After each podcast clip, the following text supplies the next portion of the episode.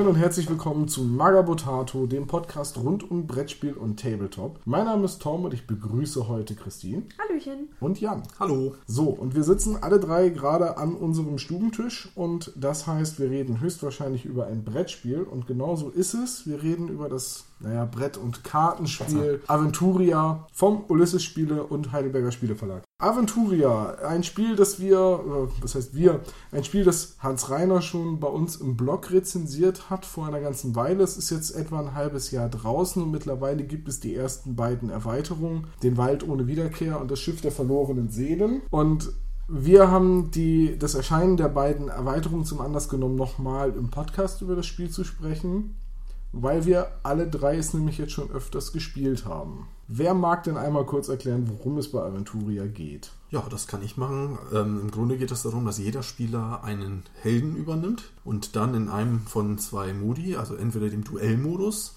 wo in dem man gegeneinander antritt, oder im Abenteuermodus spielt, bei dem man zusammen ja ein Abenteuer spielt.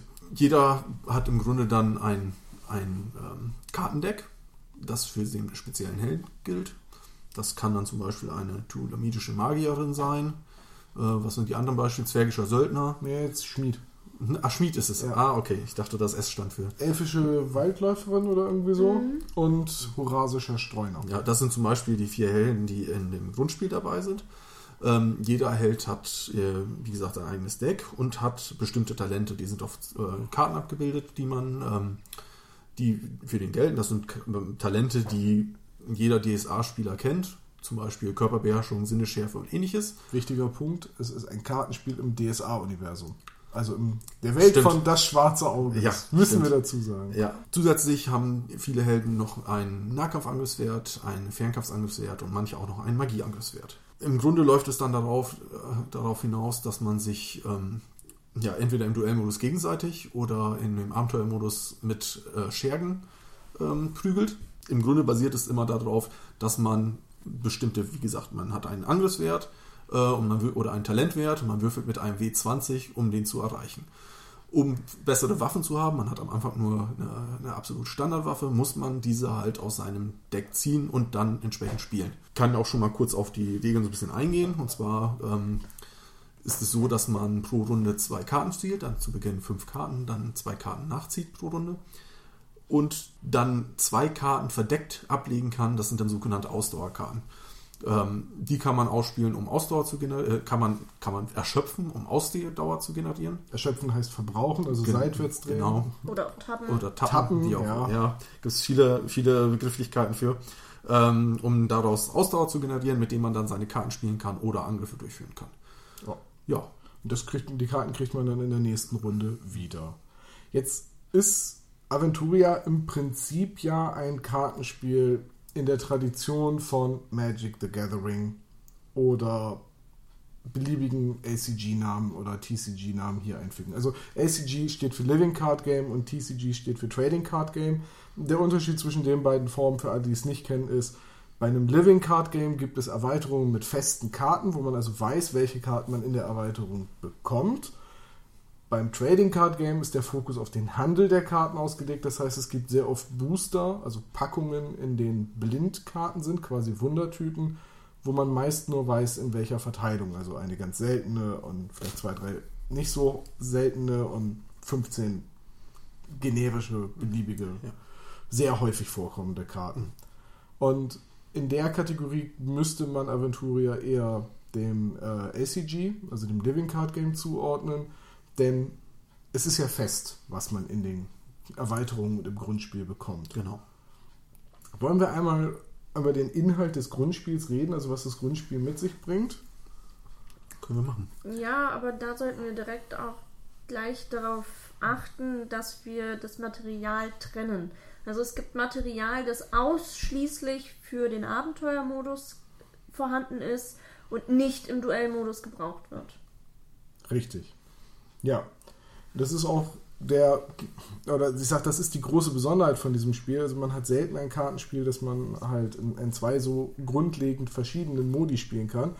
Das Duell ist, wie Jan schon gesagt hat, halt knallhart 1 gegen 1. Jeder Spieler hat sein Deck. Oder im Team gegeneinander. Oder im Team gegeneinander, ja, ja das 2 gegen 2 Spiel geht auch. Ähm, man hat dann sein Deck, man hat seinen Lebenspunkterad, also für jeden Charakter ist ein, ein individuelles Lebenspunkterad mit dem Motiv des Spielers drauf ähm, äh, enthalten. Oh ja, das Helden. ja, der eine sieht mir aber schon sehr ähnlich. der, der Fehler sei mir also zugestanden. ähm, und ganz wichtig, es sind Würfel enthalten. Jeweils vier Stück, nämlich 4W20, 20-seitige und 4W6, generische sechsseitige, ähm, die quasi auch fürs DSA-Rollenspiel verwendet werden können. Denn das ist das, woran sich das Spiel sehr stark orientiert in der Benennung von Gegenständen, Zaubern, Ausrüstungskarten und Fähigkeiten. Sind wir ganz, ganz nah am DSA-Universum und auch am DSA-Pen-and-Paper-Rollenspiel. Ja. Ich würde nicht nur sagen, wir sind ganz nah, wir Das sind das. im DSA-Universum. Die ja, im Universum auf Magerin. jeden Fall, aber es spielt sich nicht wie das Pen-and-Paper. Nein, das, genau. Des, nicht. deswegen sage ich sehr Ja. nah. aber auch ein Computerspiel spielt sich nicht wie das Pen and Paper. Ja. Ja, aber, aber- trotzdem befinden wir uns direkt im DSA-Universum. Ja, Als Magierin hat man zum Beispiel dann Ignisphero, Blitzlichtfind, Ignifaxius und ähnliches. Also das sind schon wirklich genau die Zauber, die man kennt. beliebte Mittel der Wahl. Andere Zauber, wie zum Beispiel der Sa-Perfekter Zauberschwamm oder der oft improvisierte Zauber Winke, Winke, Kontinent versinke, sind allerdings nicht enthalten. Richtig. Aber auch in diesem Fall nicht nützlich. So, und neben, neben den Heldendecks, die ich glaube aus 30 Karten bestehen, plus äh, zwei Karten, wo die Werte des Helden drauf sind, wobei man den eine Karte ja wieder nur für den Abenteuermodus braucht, sind halt auch noch jede Menge Karten enthalten für den Abenteuermodus. Das sind Gegner, weil man ja zusammenspielt, braucht man ja einen gemeinsamen Feind.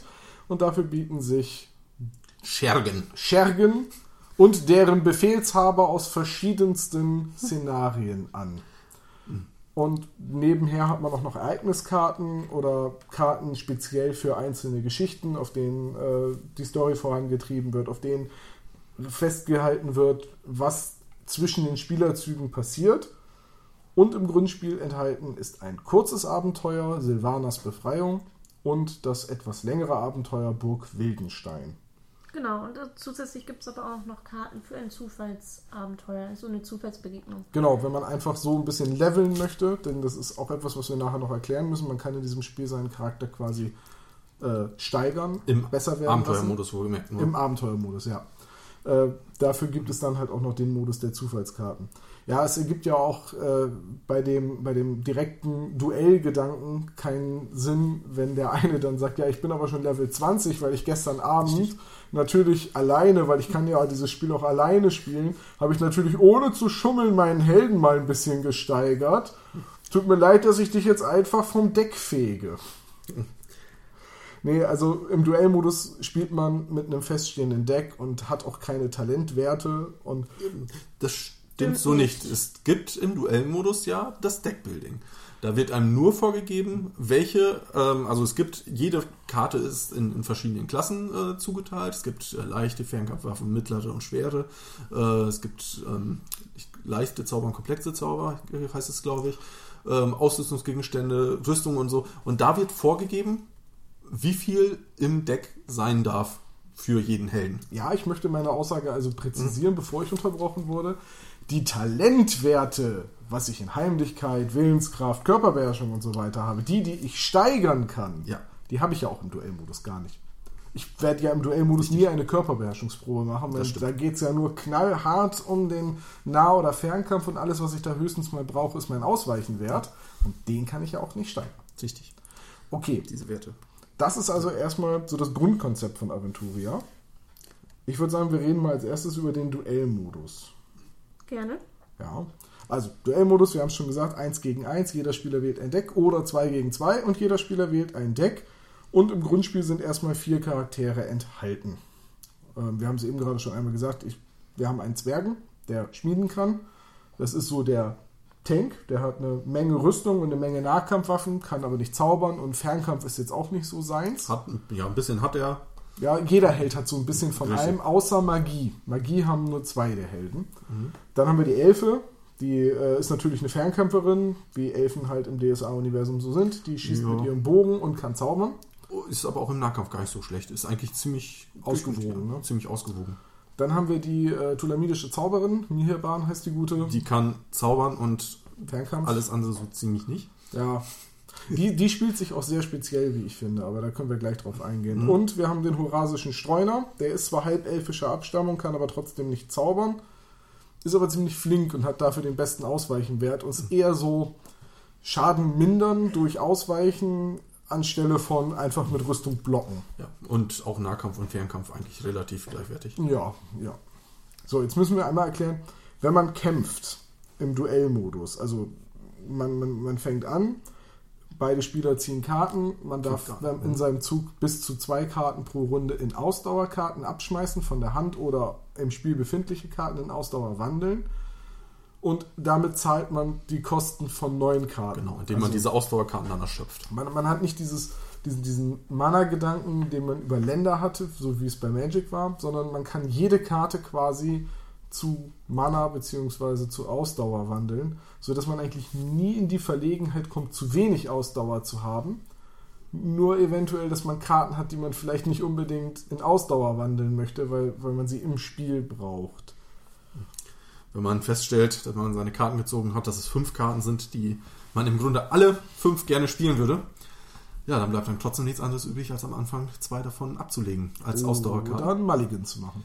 Ja, das stimmt natürlich, aber ähm, das bedeutet ja, man hat fünf gute Karten auf der Hand. Nach Malikan kann es sein, dass man gar keine gute Karte mehr auf der Hand hat. Aber die guten Karten sind wieder im Stapel und du bist nicht gezwungen, sie in Ausdauer zu ja, gut, das stimmt natürlich. Äh, um es nochmal für alle zu sagen, die es nicht kennen, Mulligan nennt sich in solchen Kartenspielen eine Regel, die ist von Spiel zu Spiel leicht unterschiedlich, dass man seine Starthand noch einmal abwirft und neu zieht. Und in Aventuria darf ich dies ohne jegliche Strafe, während ich glaube ich Einmalig, ne? Einmalig, ja. Ja. Während ich glaube ich bei Magic das erste Mal ohne Strafe und bei jedem weiteren Mulligan eine Hand, Hand Starthandkarte verliere. Richtig. Irgendwie so war das. Ich habe Magic ist bei mir lange, lange her. So, und was ganz Besonderes ist, wir haben die Würfel erwähnt. Christine, wofür sind denn die Würfel in Aventuria? Zum Würfeln. Hahaha. Gut, danke. Jan, lass uns doch noch ein bisschen. Nein, also in der, in der Regel, egal ob es jetzt nun ähm, Abenteuermodus oder Duellmodus ist, den 20-seitigen Würfel benutzt man, um eine Probe zu würfeln, wobei man den Würfelwert, den man auf dem Helden, auf der Heldenkarte angegeben hat, unterwürfeln muss, beziehungsweise gleich würfeln muss. Also zum Beispiel, ich habe jetzt Fernkampf 11. Da musst du eine 11 oder niedriger würfeln. Wenn ich mit meinem Bogen, meiner Steinschleuder, meinem Wurfmesser, ganz egal, dem Gegner Schaden zufügen möchte. Genau. Und wenn diese, ähm, wenn diese, dieser Wurf glückt, hat der Gegner noch die Möglichkeit auszuweichen, sofern er dies kann. Also sofern der, der Held oder der Scherge es zu, zulässt. Ja, im Duell, wir sind ja, Im Duellmodus hat ja Genau. jeder einen Ausweichen will. Genau, also der kann versuchen auszuweichen. Dann erleidet er nur die Hälfte des Schadens. Ähm, aber es kommt auf jeden Fall Schaden bei ihm an. Und der wird nämlich von dem ursprünglichen Angreifer mit dem sechsseitigen Würfel gewürfelt. Weil jede Waffe irgendwie die Regel hat 1W6 plus irgendwas oder 2W6 plus irgendwas. Da ist das Spiel wieder sehr nah an seinem Pen-and-Paper-Vorbild. Richtig. Denn da würfelt man die Proben genauso mit einem 20-seitigen Würfelwurf auf seinen Charakterwert und den Schaden, wenn man durchkommt, oder hier kommt man ja immer irgendwie durch, würfelt man mit einem W6. Richtig. Und da kann man dann auch noch mal kurz sagen, was nämlich dann auf den ähm, Startkarten der einzelnen Helden ist. Man hat da nämlich wirklich dann die Werte für die einzelnen Angriffe, also Nahkampf, Fernkampf und eventuell Magieangriffe. Und man hat dort auch meist äh, für alle einen Standardangriff. Also dass man auch ohne, dass man irgendeine Karte schon gespielt hat, so einen Standardangriff hat, der immer, ich glaube bis jetzt bei allen Helden, die ich gesehen habe, ein, Ein W6. ein W6 macht. Und ähm, bessere Angriffe muss man sich dann halt erst einmal aus dem, aus dem Deck holen. Zusätzlich gibt es dann nämlich auch noch bei jedem ähm, Charakter ein Talent. Das ist eine Sonderfertigkeit, die ein einziges Mal in einem Spiel eingesetzt werden kann. Also entweder in einem Abenteuer, bzw. Abenteuerteil, oder in einem Duell. Ähm, das ist bei jedem unterschiedlich. Das kann davon sein, dass man dann einfach nochmal ähm, Karten wieder ins, äh, vom, vom Ablagestapel, also Friedhof, wieder ins, äh, ins Deck mischen darf und noch nochmal Karten zieht. Das ist bei der Magierin so. Oder dass man auch einfach einen Nahkampfangriff nochmal extrem verstärkt, zum Beispiel beim Schmied, beim Zwerg.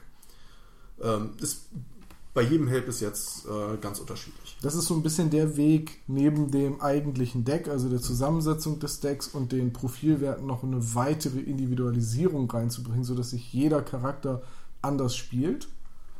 Und für den Duellmodus, die Erfahrung, die ich bisher damit habe, kann ich sagen, die Charaktere diktieren einem auch eine gewisse Spielweise, also sie spielen sich anders. Ich habe die Magierin als eine, ähm, ja, also als ein, ein Charakter wahrgenommen im Spiel, der auch immer noch irgendwie ein Ass im Ärmel hat. Also der selbst, wenn er richtig, richtig in die Bredouille kommt, noch einen Zauber raushauen kann, der wieder das Blatt ein bisschen wendet. Während ich den Zwerg als ziemlich geradlinig wahrgenommen habe. Halt mhm. dieses, ja, okay, du greifst an, hm, wie viel Schaden kommt durch? Fünf, ja, ich habe meine beiden Rüstungsteile und das war's dann. Ach, willst du nochmal angreifen? Ja, ist okay. Dazu muss man dann noch mal sagen, ähm, man darf mehrfach angreifen pro Runde. Also wenn man dran ist, wie gesagt, wir haben vorhin schon gesagt, man zieht seine zwei Karten, wählt zwei Karten aus, die als Ausdauer ähm, abgelegt wird, wenn man das möchte. Man kann auch gar keine ablegen, wenn man später schon noch Ausdauer hat. Ähm, und kann dann ja, Aktionen durchführen. Man kann Angriffe durchführen. Da ist es allerdings wichtig, man kann maximal einen Nahkampfangriff, einen Fernkampfangriff und einen Magieangriff durchführen. Man darf nicht in einer Runde zwei oder drei Nahkampfangriffe machen oder ähnliches.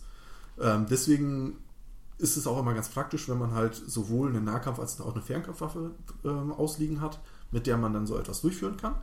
Ansonsten sind diese drei Angriffe eigentlich funktional identisch. Es ist, hängt davon ab, man braucht halt eine Waffe, um den entsprechenden Angriff durchzuführen. Aber ähm, es ist jetzt nicht so, dass man irgendwie sagt, okay, für einen Nahkampfangriff muss ich erst irgendwie rankommen. Das spielt in diesem Spiel keine Rolle. Also Positionierung oder so gibt es nicht. Es wird einfach nur dieser Angriff dann durchgeführt. Und es gibt ja auch nicht wie bei Magic irgendwelche Kreaturen oder Zauber oder irgendwas, was man ausspielen kann, was einem den Angriff erstmal äh, verhindert. Also dass man nicht direkt den gegnerischen Spieler angreifen kann, sondern es ist wirklich wie, äh, man kann sich quasi wirklich wie im Pen and Paper fast vorstellen, die beiden Charaktere sitzen sich mit ihrem Charakterblatt gegenüber und wie in so einer Arena kämpfen sie. Genau. Kneipenschlägerei. Ja, eine Kneipenschlägerei mit Fulminictus, Donnerkeil und Armbrust. Also vielleicht, vielleicht ist es eher so, wenn, wenn man noch den alten äh, Mad Max-Film ist, ist es glaube ich eher so wie die Donnerkuppel. Man geht erstmal ohne Waffen rein und muss sich dann halt im Laufe der ganzen Zeit äh, muss man sich dann irgendwie ausrüsten und äh, es ist, es ist auch wirklich wie Mad Max, weil zwei Mann gehen rein, einer kommt raus. Richtig. Denn wer zuerst die 40 Lebenspunkte des Gegners auf null reduziert hat, gewinnt das Duell. Ja, ich, vielleicht noch mal ganz kurz dazu, auch was es so für Karten gibt. Es gibt nämlich einmal die äh, Karten, die man halt vor sich ausspielt. Da gehören zum Beispiel die ähm, Waffen zu. Also unter Waffe ähm, gibt es gibt halt Nahkampfwaffen, Fernkampfwaffen und Zaubersprüche, die halt auch als Angriff dann gelten. Es gibt ähm, einfach Karten, die einen Bonus geben, wie zum Beispiel Rüstungsschutz. Die geben den meistens nur für einen einzelnen Angriff. Es gibt Karten, ja, aber, aber jede Runde. Das ist wichtig. Genau, die werden, die werden dabei erschöpft, getappt, wie auch immer. Ich sage jetzt, ja. ich benutze jetzt einfach mal erschöpft. Und, ähm, die werden dann erschöpft und am Ende, also vor den, äh, am Anfang seiner Runde kann man die dann wieder, wieder auffrischen. Und ähm, es gibt aber auch sogenannte äh, Aktionen bzw. freie Aktionen. Und da ist es nämlich so, dass man diese halt spielt und die dann einen einmaligen Effekt haben. Ähm, Im Grunde kann man sich das vorstellen wie ähm, Hexereien und ähm, Spontanzauber. Spontanzauber aus Magic, wenn jemand das kennt. Also die einen kann ich in meiner Runde halt ausspielen. Das ist dann zum Beispiel, ich habe viel die Magierin gespielt, deswegen werde ich heute viel, äh, viele Beispiele dafür legen. Dann Invocatia Major, der halt einen einmaligen, sehr starken Angriff, ähm, Magieangriff darstellt, ähm, der dann danach abgelegt wird. Zum anderen gibt es freie Aktionen, die man auch im Zug des Gegners äh, spielen kann. Das sind dann häufig Sachen, die stattdessen einfach den, ähm, zum Beispiel den Angriff, den Schaden, der durchgeführt wird, reduziert. Die Oder, sind dann halt an eine entsprechende Bedingung geknüpft, genau. wann man sie spielen kann. Nach einem erfolgreichen Angriff eines Gegners oder Schergen. Genau. genau. Also die, die Arten von Karten gibt es. Und, und die Karten, die weder Ausrüstung noch Waffe oder so sind, die benutzt, um die eigenen Werte zu heben. Denn Fern, ja, die Vorteile um Fernkampf, Nahkampf, Magie oder eben Ausweichen dauerhaft für den Rest der Partie zu heben. Genau.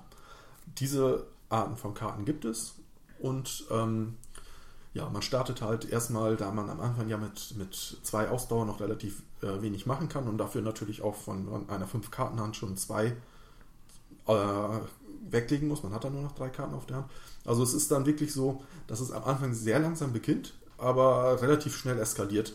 Ja, äh, du kommst du kommst im Duellmodus nicht in, in dieses, äh, wie bei Magic the Gathering, wo du ja ein 60-Karten-Deck hast, dass du irgendwann 20 Länder ausliegen hast oder, naja, ja, gut, so weit, ist auch selten. So weit kommst du bei Magic auch Ja. selten. Aber sagen wir mal, dass du 10 Länder ausliegen hast, das kommt schon öfters mal vor, gerade in Mana-getriebenen Decks. Ähm, sondern meistens spielst du 6, 7 als Magierin vielleicht 8 Ausdauerkarten aus oder hast noch Karten, die dir Ausdauer bringen, weil du halt mehr gar nicht brauchst, um in deiner Runde alles von Ausdauer zu bezahlen. So mit die teuersten Karten kosten dich zum Ausspielen 5 Ausdauer. Sind es bei dem Zwerg mehr? Neun. 9, okay, aber, aber das ist eine Kenn Karte. ich auch noch nicht. Das ist eine Karte. Das ist, eine, aber es ist eine Karte, die exorbitant mehr kostet und bei der Magierin gibt es auch Zauber, die X kosten, wo X dann die Ausdauer ist, die man bezahlen möchte. Ja, aber Darauf häufig be beschränkt. Darauf wollte ich aber auch Mhm. gar nicht hinaus. Ich wollte halt darauf hinaus, dass du eigentlich so mit 4, 5 Ausdauer so gut wie jede Karte bezahlen kannst und in späteren Zügen vielleicht auch gar keine Handkarten mehr spielen möchtest, weil du ja für deine Attacken, deine, also deine Angriffe und alles, was du sonst so einsetzen kannst in der, aus, von deinen Karten, in der Regel Ausdauerkosten hast. Also du kannst ja nicht jede Runde einfach Magie, Fernkampf, Nahkampfangriff machen, sondern musst die auch immer mit Ausdauer bezahlen. Und so bist du eigentlich das ganze Spiel über immer in einem Abwägen, was möchte ich mit meiner Ausdauer machen. Also du hast immer dieses Ressourcenmanagement. Und Ausdauer ist gerade in den ersten Runden eine sehr begrenzte Ressource. Und es ist auch nicht unbedingt gegeben, dass wenn du dich jetzt entscheidest, sehr offensiv zu spielen und viel deiner Ausdauer jede Runde in Angriffe zu stecken, dass du damit großartig Erfolg hast. Du kannst an deinem Attackewert vorbeiwürfeln, ja, dann hast du Pech gehabt, dann äh, triffst du den Gegner einfach nicht. Du kannst auch deine Attacke schaffen und der Gegner pariert. Dann machst du nur noch den halben Schaden. Halber Schaden bei 1W6 kann auch sein ein Punkt, wenn du eine 1 würfelst. Das ist halt ein, ein ständiges Abwägen und da kommt wieder so ein Risikogedanke durch die Würfel rein. Und ein ganz wichtiges Element, das in DSA, also im schwarzen Auge, mit der letzten Regeledition 2015 Einzug gehalten hat, das es vorher nur optional gab, haben wir noch gar nicht erwähnt, die Schicksalspunkte. Stimmt. Das wollte ich nämlich auch noch erwähnen. Wer jetzt nämlich denkt, so, oh mein Gott, ein W20-Wurf und ah, das geht ja, das ist ja nochmal so viel Zufall. Stimmt schon ein wenig, aber wenn man mit einem Angriff verfehlt, dann bekommt man einen Schicksalsmarker. Den kann man dann für ja, verschiedene Sachen einsetzen. Und zwar kann man dann, wenn man nochmal wieder einen Angriff verfehlen sollte, einfach einen Schicksalsmarker ausgeben, um den nochmal zu werfen. Geht allerdings maximal einmal pro, ähm, pro Angriff. Nee, den kannst du den Angriff beliebig oft wiederholen. Solange du Schicksalspunkte hast, kannst du den Angriff wiederholen. Bin ich mir ziemlich sicher. Solange ich Punkte habe, darf ich wiederholen. Ich kriege nur für weiteres Verfehlen keine neuen Schicksalspunkte mehr. Ich kriege halt nur dann einen Schicksalspunkt, wenn ich nicht wiederhole, sondern einfach akzeptiere, dass ich beim ersten Mal nicht getroffen habe. Streichen wir das raus? Kommt drauf an, wie lange Christine jetzt sucht. Manchmal sind solche Regeldiskussionen auch, auch recht fruchtbar. Außerdem habe hab ich jetzt mal wieder einen Grund, die Jeopardy-Melodie einzubauen.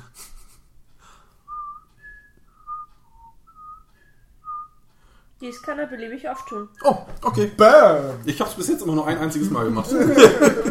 hm. Naja, Ne, du weißt, wie schlecht ich würfel, ich brauche das öfters. na, die Sache ist, ähm, ich habe, wie gesagt, viel die Magierin gespielt. Die hatten einen relativ hohen Angriffswert. Meistens habe ich es nur einmal machen müssen, dann hat es geklappt. ähm, was Magie angeht. Ja, man kann zusätzlich ähm, diesen Schicksalsmarker auch, auch ausgeben, um eine Karte neu zu ziehen oder um halt ein Ausdauer, also für Mittelspieler Ein- ein, ein- ja, ja, ein ein- Mana zu bekommen. einen, nicht, einen sich nicht wieder auffüllenden Ausdauerpunkt. Der ist nur für dieses eine Mal. Dann ist er weg. Genau. Das bedeutet halt auch, wenn es, wenn man wirklich dann mal nicht getroffen hat, hat man halt noch die Möglichkeit, ähm, diesen Misserfolg ihm umzuwandeln. Das ist zum Beispiel der, auch der Hauptgrund, warum man mit, mit der Magierin überhaupt im Nahkampf angreift. Weil die Wahrscheinlichkeit zu treffen ist so gering. Ja, gleichzeitig holst du dir aber, wenn du verfehlst, den Schicksalspunkt für zukünftige Magie-Attacken, von- die wahrscheinlich mehr Schaden machen und bei denen es dir viel, viel wichtiger ist, dass sie durchkommen. Richtig. Anfangs habe ich nämlich auch gedacht, warum habe ich überhaupt Magieangriffe mit der Elfe oder äh, warum habe ich überhaupt Fernkampfangriffe mit dem Zwerg? was soll ich damit? Ich verfehle sie doch höchstwahrscheinlich eh. Aber es gibt zwei gute Gründe, nämlich einmal den, dass man sich Schicksalspunkte für den Nahkampf generiert, weswegen ich in der Regel dann mit dem Zwerg auch zuerst im Fernkampf angreife, weil wenn der daneben geht, habe ich immer noch den Schicksalspunkt für den Nahkampf. Und gleichzeitig, man darf ja immer nur eine Angriffsart einmal pro Richtig. Runde nutzen, also nur einen Fernkampf, einen Nahkampf einmal zaubern. Dementsprechend ist es auch nicht schlecht, wenn man, auch wenn man jetzt gerade einen Zwerg spielt, trotzdem irgendwie die Armbrust im Deck lässt. Das finde ich übrigens auch einen der großen Vorteile der Magier gegenüber der Nicht-Magier. Selbst wenn sie nicht so gut treffen, haben sie im Gegensatz zu einem Nicht-Magier drei Angriffsmöglichkeiten, während du sonst nur zwei hast. Wenn sie denn entsprechende Waffen ziehen. Und gleichzeitig machen sie mit ihren Waffen in der Regel weniger Schaden, weil ich glaube nämlich, dass die Magierin keine Nahkampfwaffe mit 1W6 plus 4 hat. Das ist zwar richtig, aber dafür hat sie ja Magiewaffen, die das entsprechen können. Ja. Und damit ist es natürlich wieder eine Sache, ein, Zwerg hat gar keinen Magieangriff. Das ist, also ist 1W6 plus 1 mit, für einen Stab war das, glaube ich, immer noch besser als Ja, aber- nichts. Aber kostet auch wieder einen Ausdauer. Ja, aber trotz- zum Ende hin des Spiels, wo man eh Ja. mal den ein oder anderen Ja, das stimmt. Ausdauer übrig hat, ist es einfach eine zusätzliche Attacke, die man einfach mal machen kann. Richtig. Und trotzdem ist der Zwerg, auch wenn er nicht zaubern kann, noch lange nicht so ein One-Trick-Pony, der nur äh, mit einer Nahkampfattacke zuschlägt, weil der Zwerg dafür dann wieder, weil er keine Magiekarten hat, andere Karten hat, die Richtig. ihm mehr Rüstung geben, die ihn mehr blocken lassen oder die ihn dazu befähigen, seinen Schaden einfach mal durchzudrücken, egal ob er geblockt wird oder nicht und solche Dinge. Also, Ja. äh, da hast du halt einfach andere Fähigkeiten. Aber jetzt haben wir gerade schon angefangen mit dem Satz, was mir gut gefällt. Ich würde das gerne fortsetzen, äh, damit wir vom Duellmodus auch zum Abenteuermodus übergehen können. Was gefällt uns denn am Duellmodus gut? Und ich merke hierbei an, dass wir ihn nicht so häufig gespielt haben wie den Abenteuermodus bisher. Also ich finde es gut, dass es im Gegensatz so wie bei Magic, das ist jetzt nun mal einfach mal das vergleichbare System, was wir haben, beziehungsweise aus meiner Jugend wäre es eher Pokémon oder so etwas. Du hast Pokémon nie gespielt. Das stimmt, du hast ich habe immer nur nur die- die hübschen Karten gesammelt. Das stimmt. Und die habe ich in der Regel gekriegt, weil die scheiße waren. die habe ich geschenkt bekommen. Nein, aber ähm, trotzdem vergleichen wir es ja oft damit, weil es dann nun mal einmal von der Mechanik her sehr ähnlich ist. Ähm, worauf ich aber hinaus wollte, ist, dass es vordefinierte Decks gibt. Das heißt, du bist als Anfänger, gerade wenn du nicht so in einem System bist, nicht dazu gezwungen, dir erst noch ein Deck zu bauen Ja. sondern hast, sondern hast ein vorkonstruiertes Deck, mit dem du direkt losspielen kannst. Dennoch bietet es dir gleichzeitig aber auch die Möglichkeit, selber Decks zu konstruieren. Zwar nur zu einem bestimmten Grad, aber es geht. Ja, du hast halt Beschränkungen mit wie viele Waffen einer Art du reinnehmen darfst. Wobei die Beschränkungen sehr weit sind, so wie ich das gesehen habe. Ich habe jetzt noch kein Deckbuilding betrieben, weil dafür finde ich den Kartengrundstock noch ein bisschen zu dünn. Gerade wenn man die Decks nicht zu sehr verändern will, weil man ja mit den anderen auch noch spielen möchte im Abenteuermodus.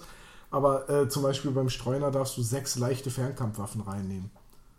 Und also ich habe vorhin im Abenteuermodus als Belohnungskarte eine, eine Fernkampfwaffe bekommen und gesagt, okay, darf ich die überhaupt reinnehmen? Oder muss ich dafür eine andere Fernkampfwaffe rausnehmen? Da habe ich halt gesehen, ich darf von meinen 30 Karten dürfen sechs leichte Fernkampfwaffen sein. Sechs als Streuner, wo, wo die Fernkampfwaffe nicht mal das stärkste ist, sondern eher der Nahkampf.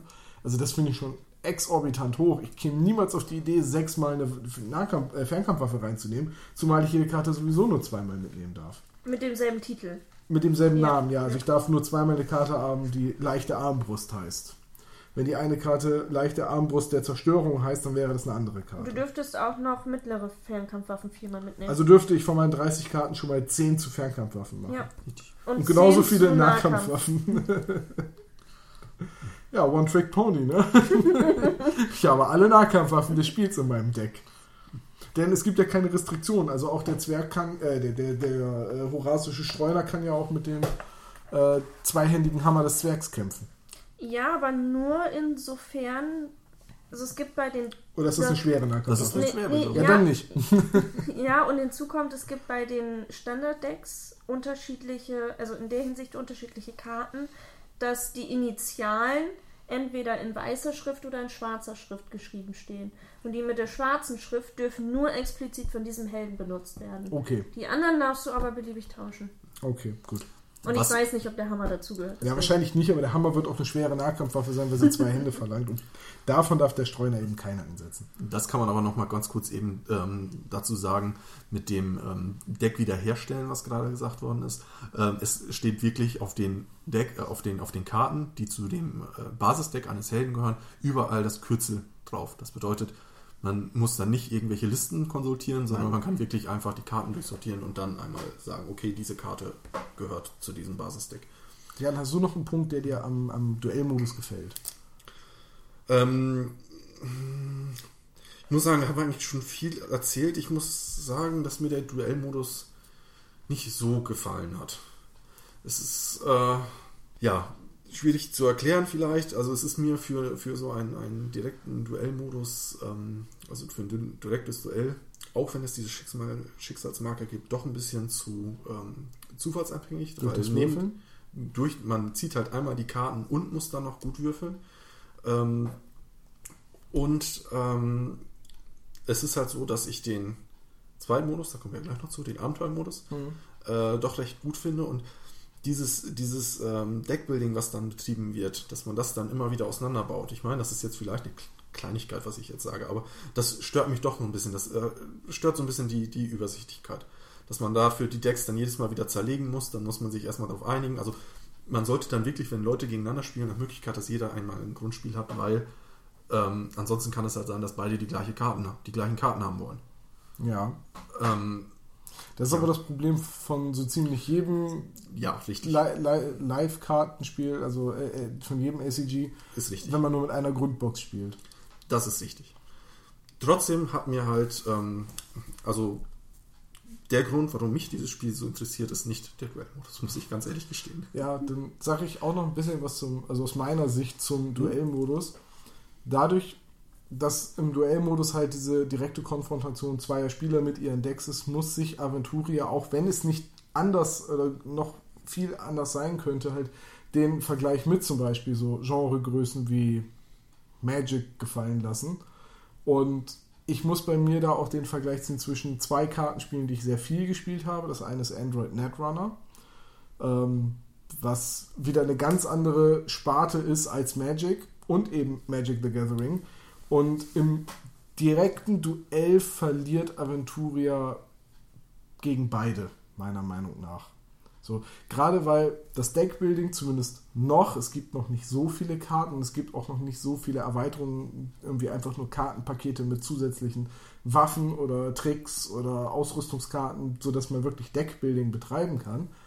Ähm, da ist mir, da ist mir noch ein bisschen zu wenig Substanz. Ich finde diese, diese Tabelle mit dem, wie viele Karten von welchem Typ ich maximal bei wem reinnehmen darf, die ist recht groß. Die finde ich deswegen auch ein bisschen unübersichtlich. Das ist bei Magic tatsächlich ein bisschen leichter und das, obwohl es viel, viel mehr Karten gibt. Oder es ist gerade deswegen leichter, weil es so viele Karten gibt, weil sonst würden die Leute endgültig bekloppt werden bei, bei fast 20.000 Magic-Karten oder wie viel es mittlerweile geben wird.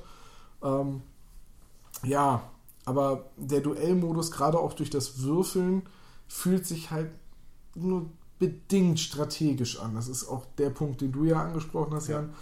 Dadurch, dass man eben darauf hoffen muss, die Karte zu ziehen, die man gerade braucht und eben auch gut würfeln muss, um seine Attacken durchzubringen oder eben Schaden beim Gegner zu machen, hat man so dieses, diese gefühlte doppelte Zufälligkeit. Die finde ich tatsächlich aus den paar Spielen Duell, die ich bisher gemacht oder gesehen habe, nicht so schlimm, weil ich zumindest die Grunddecks, also da war ja noch nicht viel modifiziert, ich glaube sogar zum Großteil einfach war gar nichts modifiziert, ähm, relativ ausgewogen fand. Also ich, ich, ich finde, bei Aventuria ist die Gefahr, dass du eine Karte ziehst, die du so gar nicht gebrauchen kannst, oder über mehrere Runden nur Karten ziehst, die du gar nicht gebrauchen kannst, nicht so hoch. Weil es nicht so viele unterschiedliche Kartentypen gibt und weil du eben auch jede Karte in Ausdauer wandeln kannst. Und wenn du am Anfang mehr Karten in Ausdauer wandelst, dann kriegst du halt die teuren Karten, wenn du sie später ziehst, schneller raus. Also das ist, da ist vielleicht noch verschmerzbar. Aber mich hat der Duellmodus auch nicht so richtig abgeholt. Du spielst gerne den Duellmodus, ne? Nein, Ja gut, jetzt muss man bei dir auch dazu sagen, dass du wirklich jemand bist, der partout keine Lust hat auf Deckbuilding. richtig. Außer es ist Deckbuilding wie bei Dominion, dass man es im Spielfluss macht. Genau. Und das finde ich machen sie im Abenteuermodus auch richtig geschickt. Du, also ich greife einfach mal an dieser Stelle eine Kleinigkeit vor. Man kriegt halt zwischendurch neue Belohnungskarten, die kann man damit ins Deck packen. So, das betrifft dann halt eben nur eine Karte. Und dieses Management ist halt, ich nenne es mal Micromanagement. Und das kriegst du innerhalb von zwei Sekunden umgesetzt. Das ist nicht das große Problem. Weswegen es mich da nicht stört. Weil da ist es auch kaum vorhanden. Aber Deckbuilding, ich habe einfach keine Lust, bevor ich gerade als Anfänger eines neuen Spielsystems mich stundenlang mit den Karten zu beschäftigen und welche Synergien passen am besten und Bäh.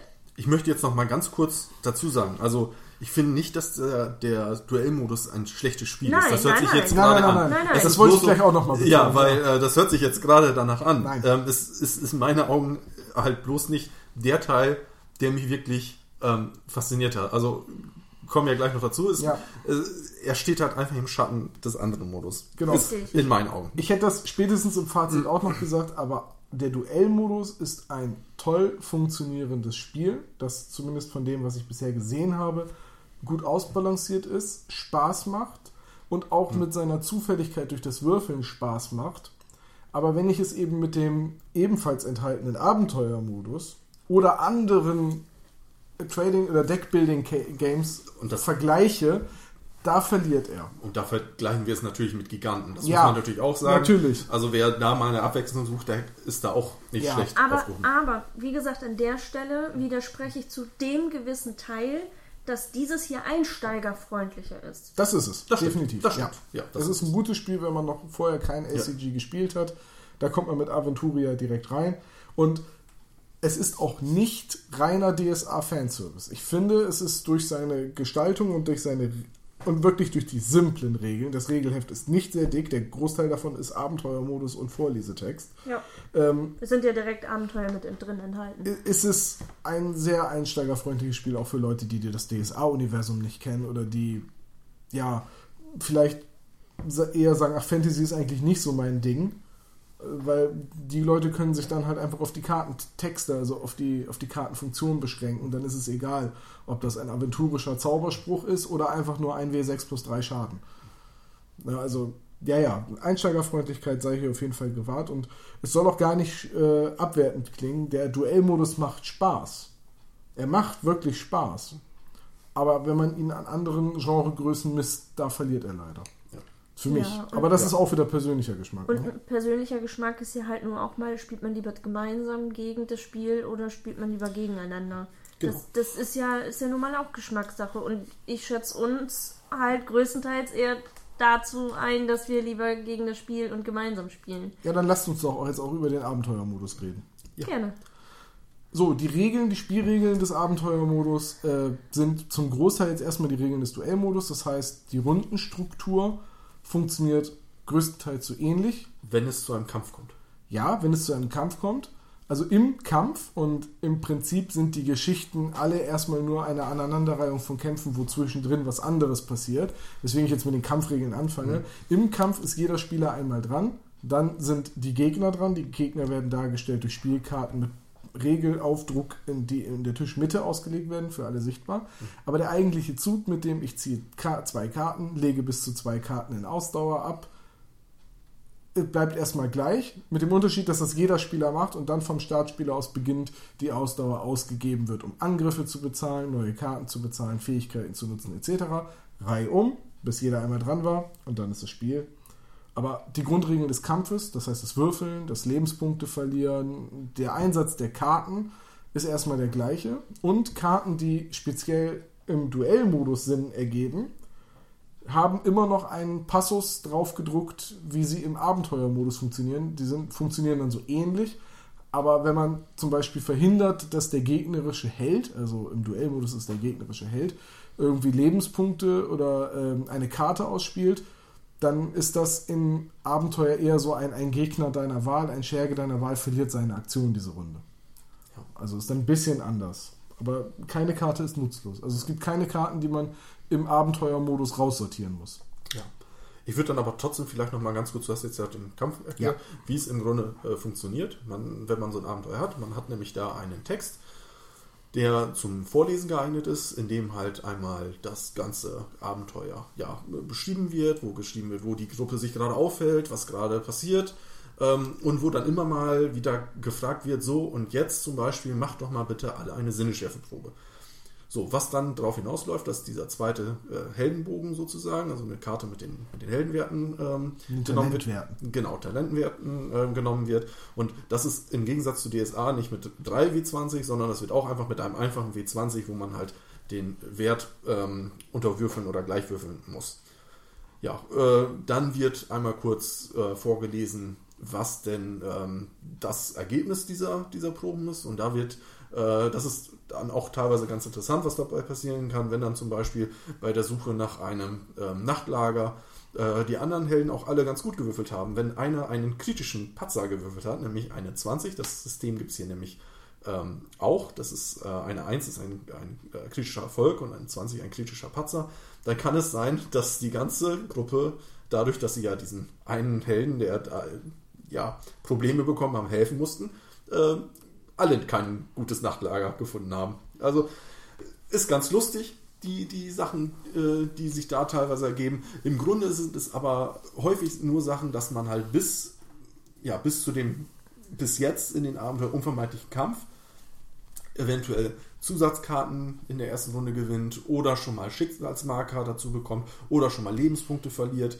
dass halt ähm, ja, gewisse Startvoraussetzungen geändert sind. Wenn man es mal ganz einfach runterbricht, Ja, ja, es, im Prinzip sind diese Abenteuer alles Vorlesetext bis zu einer Probe, also Probe im Sinne von Talentprobe, dann mit den Auswirkungen der Talentprobe, denn das sind dann manchmal mehrere und alle setzen eigentlich nur die Startvoraussetzung für den nächsten Kampf. Wenn man gut würfelt, äh, dann hat man mehr Schicksalspunkte und mehr Lebenspunkte. Wenn man schlecht Ja. würfelt, startet man halt ein bisschen überrumpelter in den Kampf. Hat irgendwie eine Handkarte weniger oder wie du gesagt hast, hat schon mal Lebenspunkte verloren. Oder mehr Gegner. Ja. Da muss man auch kurz sagen, wir hatten vorhin uns noch relativ lange über das Deckbuilding unterhalten. Ähm, das vielleicht dann hier auch nochmal erwähnt. Man hat hier in dem Abenteuermodus wirklich immer nur die Standarddecks. Man kann später, wenn man sich ein bisschen gelevelt hat, kann man Beutekarten, die man in vergangenen Abenteuern bekommen hat, teilweise benutzen, aber auch da maximal drei Stück. Also es ist wirklich so, dass man hauptsächlich mit den, mit den Basisdecks spielt. Was Ja. es wahrscheinlich auch leichter macht, die Decks, äh, die, die Abenteuer so ein bisschen zu balancieren, Ja. so dass kein Spieler den anderen so richtig davon prischt, wenn man eher mit den, mit den Startdecks spielt. Und was wir auch noch nicht erwähnt haben bei den Abenteuern ist, dass man sich ja den Schwierigkeitsgrad frei wählen kann. Also wenn ich ein Abenteuer das erste Mal spiele und es kennenlernen möchte, kann ich es auf leicht spielen.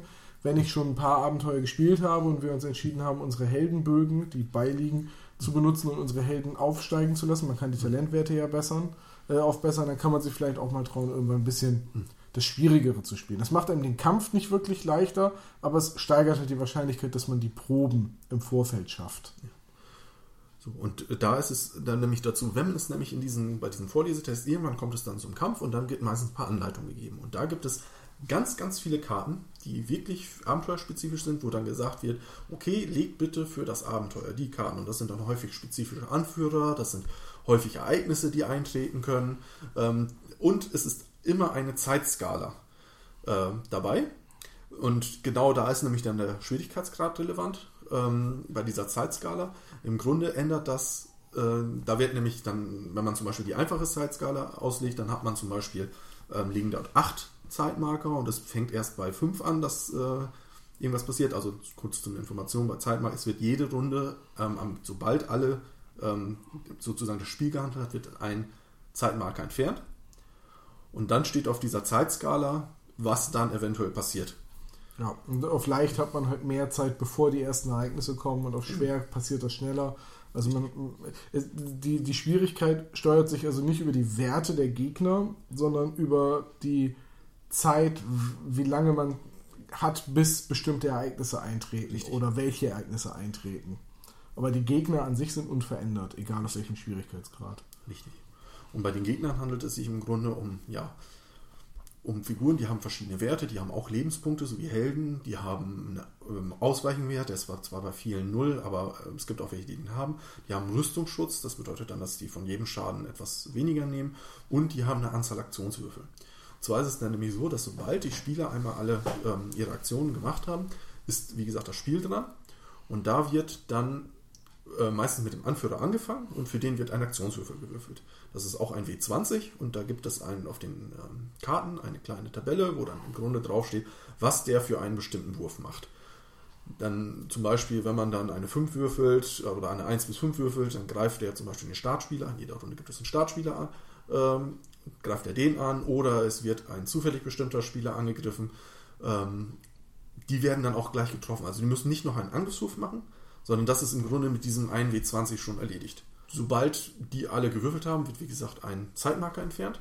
Und dann Und- geht die nächste Runde los. Genau, der Startspieler wechselt auf den nächsten Spieler und ähm, So weiter. die Helden so sind wieder dran. Der, das Besondere ist noch, es gibt diese kurzen Szenarien, die meistens nur in der Vorbereitung, also den Proben und einem Kampf besteht. Und es gibt die längeren Abenteuer, also jetzt im Grundspiel ist es die Burg Wildenstein, das aus drei Akten besteht. Am Ende eines jeden Aktes äh, wird geguckt, wie viel Zeit noch auf der Leiste ist. Damit können sich die Spieler wieder ein bisschen heilen oder können sich Schicksalspunkte von den Göttern erbetteln Die oder haben dann halt mehr Zeit, um sich auszuruhen. genau, Genau. Man, man hat Zeit, sich auszuruhen. Also auf den nächsten Kampf quasi ein bisschen verschnaufen und dann kann man sich quasi den Zwischenstand notieren und sagen, okay, let's call it a night. Wir treffen uns nächste Woche und machen weiter. Oder man spielt eben den nächsten Akt und Mhm. dann nimmt man halt entsprechend die Lebenspunkte und die Ausrüstungskarten und wie man sie hat und zieht in den nächsten Akt. Ja. Und am Ende vom Abenteuer gibt es das, was es am Ende von einem jeden DSA-Abenteuer geben sollte. Abenteuerpunkte. Nicht Bier? Nein. Und Belohnungskarten. Also ich bin ja der Spielleiter, traditionell kriege ich das Bier und ihr die Abenteuerpunkte und ich trinke das Bier, während ihr euch, während ihr diskutiert, was ihr mit den Abenteuerpunkten macht. Aber hier kriege ich ja auch nur Abenteuerpunkte. Von daher Kein Bier. kein Bier. Ich muss dich enttäuschen. Auch wenn du jetzt die letzten Partien über den Zwerg gespielt hast, kein Bier. Schade. Gold? Gold, Gold kannst du haben.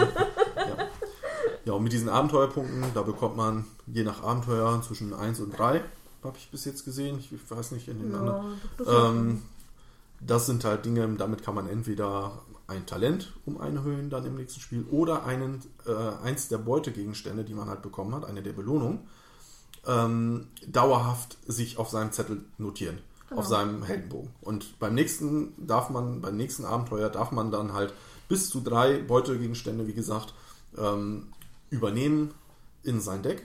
Ja, und die Beute kann alles Mögliche sein. Es können Talismane sein, es können Waffen sein, es können Rüstungsteile sein. Heiltränke. Heiltränke, halt, also quasi auch einmal einsetzbare Ja. Karten nur. Das ist eigentlich eine ganz interessante Mechanik jetzt. Ja. Bis jetzt ist es, haben wir ja nur gesagt, es gibt dann halt irgendwelche Gegner oder Anführer oder so, die dann in irgendeiner Weise besiegt werden müssen. Ähm, die Sache ist, diese, ah, ich möchte, möchte noch mal ganz kurz auf die Ereigniskarten und ähnliches zu kommen.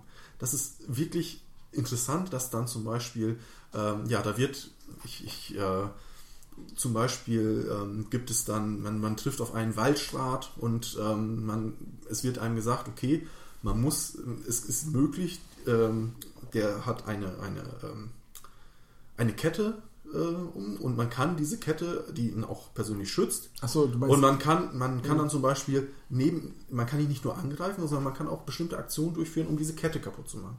Oder im Wald ähm, wird man von, von ähm, einem Vampir und einer, äh, ja, ich glaube, es war Vampir, äh, und einer verzauberten ähm, Frau. verzauberten Frau angegriffen. So, man kann halt versuchen, diese Frau mit bestimmten Aktionen halt aus dieser Verzauberung zu be befreien. ja, du bist im Kampf oder in den Konfrontationen im Abenteuermodus nicht oder in der Regel nicht dazu oder darauf beschränkt, die Gegner anzugreifen, sondern du kannst immer noch irgendwelche anderen Aktionen durchführen. Also zum Beispiel ähm, in dem einen Abenteuer, das wir gespielt haben, musste man einmal am Kronleuchter schwingen mit einer Körperbeherrschungsprobe, sonst konnte man den Bösewicht nicht angreifen, sondern nur seine Schergen.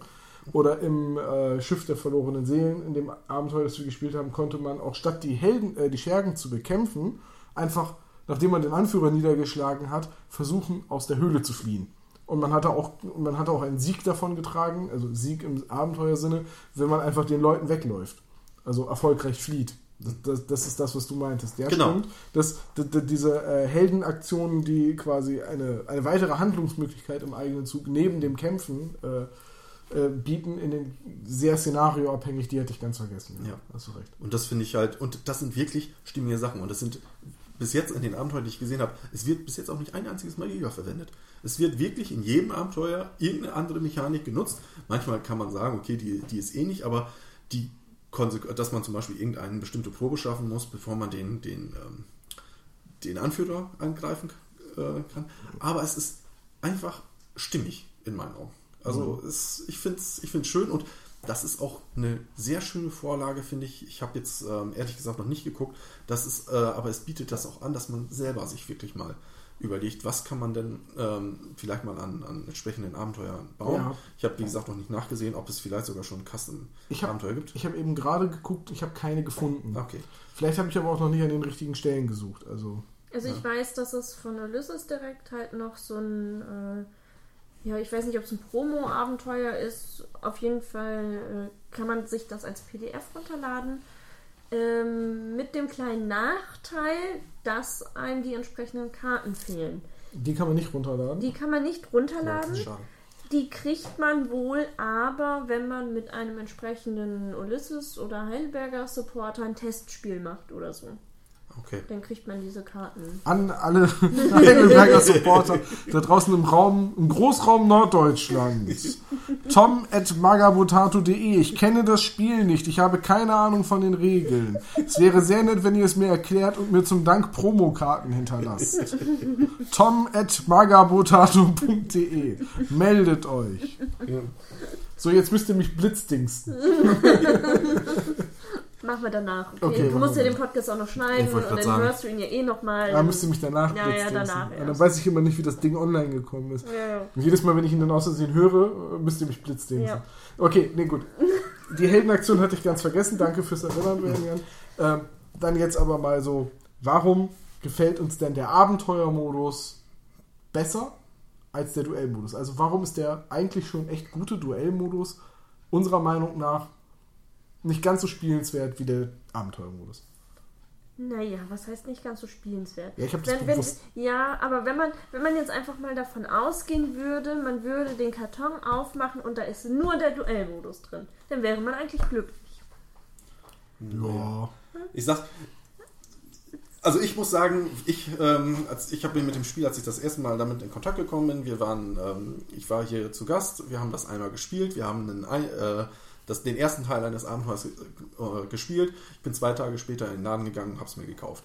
So, äh, das ist, Das spricht das, für das Spiel. so, das war, das lag aber wirklich an dem, ähm, an dem Abenteuermodus, weil den Duellmodus, dafür hätte ich es mir nicht geholt, weil ich einfach, also ich mag äh, solche Kartenspiele, wie, wir haben es jetzt schon so oft gesagt, ne, wie, wie Magic und ähnliches.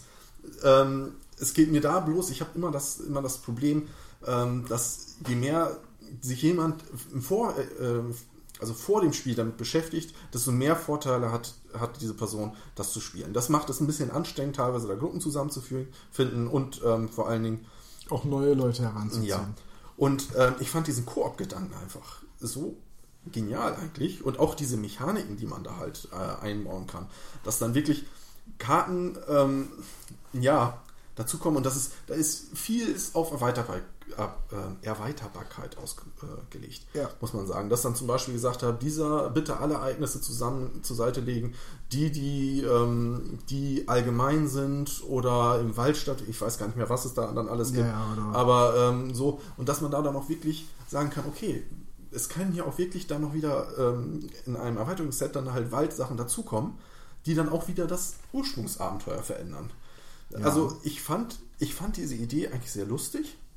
Ähm, ich fand äh, die Abenteuer selber, fand ich ursprünglich, da habe ich gesagt, oh, oh, vor allen Dingen das, das äh, Einführungsabenteuer, es gibt ja Silvanas Befreiung. Silvanas Befreiung, da habe ich gesagt, Ihr oh, das betretet einen Dungeon, in der, hinter der ersten Tür sind fünf Orks. Ja, so so ist- ungefähr liest es. Ja, vor allen Dingen ist es ein Aldrich, der einen reinschickt. Ähm, es kommt ein Kobold vor, dessen Namen man erst erraten muss. Ähm, da habe ich gedacht, ei, das ist aber auch mal wieder klassisch DSA. Äh, das sind so, so Sachen, die aus einem teilweise so Schauer hin über den Rücken läuft. Und dann wurde mir gesagt, ja, das ist alles eines der allerersten DSA-Abenteuer, das jemals Nein, nein, das erste DSA-Abenteuer. Wo ich dann schon wieder sage, okay, das macht schon wieder lustig. Und es sind nicht alle Abenteuer so. Das muss ich auch mal ganz kurz sagen. Nicht, dass jemand jetzt denkt, Nein, äh, ne, aber ich fand es, wie gesagt, dann im Nachhinein sehr lustig. Das ähm, zweite Abenteuer ist auch ganz anders. Äh, das spielt auch, ähm, wenn man sich in DSA auskennt, schon in der ja, ich glaube in der aktuellen Zeit so ziemlich, bin mir jetzt nicht Ja, ganz sicher, aber Fall, zumindest näher, auf nah jeden Fall dran. nach der Borbarat-Krise, also nach, Ja. der, nach der Entstehung der dämonenverseuchten schwarzen Lande. Also da darf man, um dir da kurz ins Wort Mhm. zu fallen, da darf man, wenn man mehrere Abenteuer hintereinander spielt, nicht so drauf achten. Weil da gibt es. Auf den zeitlichen Ablauf. Ja, genau. Ja. Es gibt teilweise welche, die spielen im Jahre 1023. Es gibt welche, die spielen im Jahre 993. Der, Es, der Witz ist ja, dass. das Originalabenteuer sind. Und das Ja, spielte ja. wirklich 993 Natürlich. Bosporans Fall. Und Aber- so alt ist es auch. Ja. Also Ja. wir sind jetzt, glaube ich, in der DSA-Historie im Jahr 1039 oder so um den Dreh und DSA erzählt seine Geschichte ja jedes Jahr weiter. Es ist ja ein lebendes Universum, jetzt kann man zurückrechnen, äh, ist also fast 40 Jahre her. Und so alt ist ja DSA mittlerweile auch bald. Ne? Also nicht ganz so alt, aber so alt ist eben auch diese Geschichte. Ja. Aber ich fand es trotzdem irgendwie stimmig und auch diese, diese ganzen ähm, ja, Besonderheiten. Und dann, äh, ja, auch dass dann zum Beispiel auf der Karte steht, wenn man, wenn man äh, für einen, für einen, ähm, ja, für eine Ratte zum Beispiel mit der Aktion dann eine 20 würfelt, das führt dann dazu, dass diese Ratte in dieser Aktion gar nichts macht, aber dann steht dort halt noch, sie quiekt aggressiv oder ähnliches. also das ist unterhaltsam, äh, das ist halt ganz, ganz ähm, witzig aber es ergibt halt ein stimmiges Gesamtbild. Und ich muss sagen, dass ich es wesentlich angenehmer finde, mich für einen Abend, für einen Koop zusammenzusetzen, für ein Koop-Spiel, wo man zusammen halt, ähm, ja, eine Herausforderung bezieht, die man auch noch relativ einfach halt in der Schwierigkeit anpassen kann, als dass man äh, sich hinsetzt und dann wirklich äh, direkt gegeneinander spielt. Ähm, bin ich vielleicht ein bisschen eigen mit.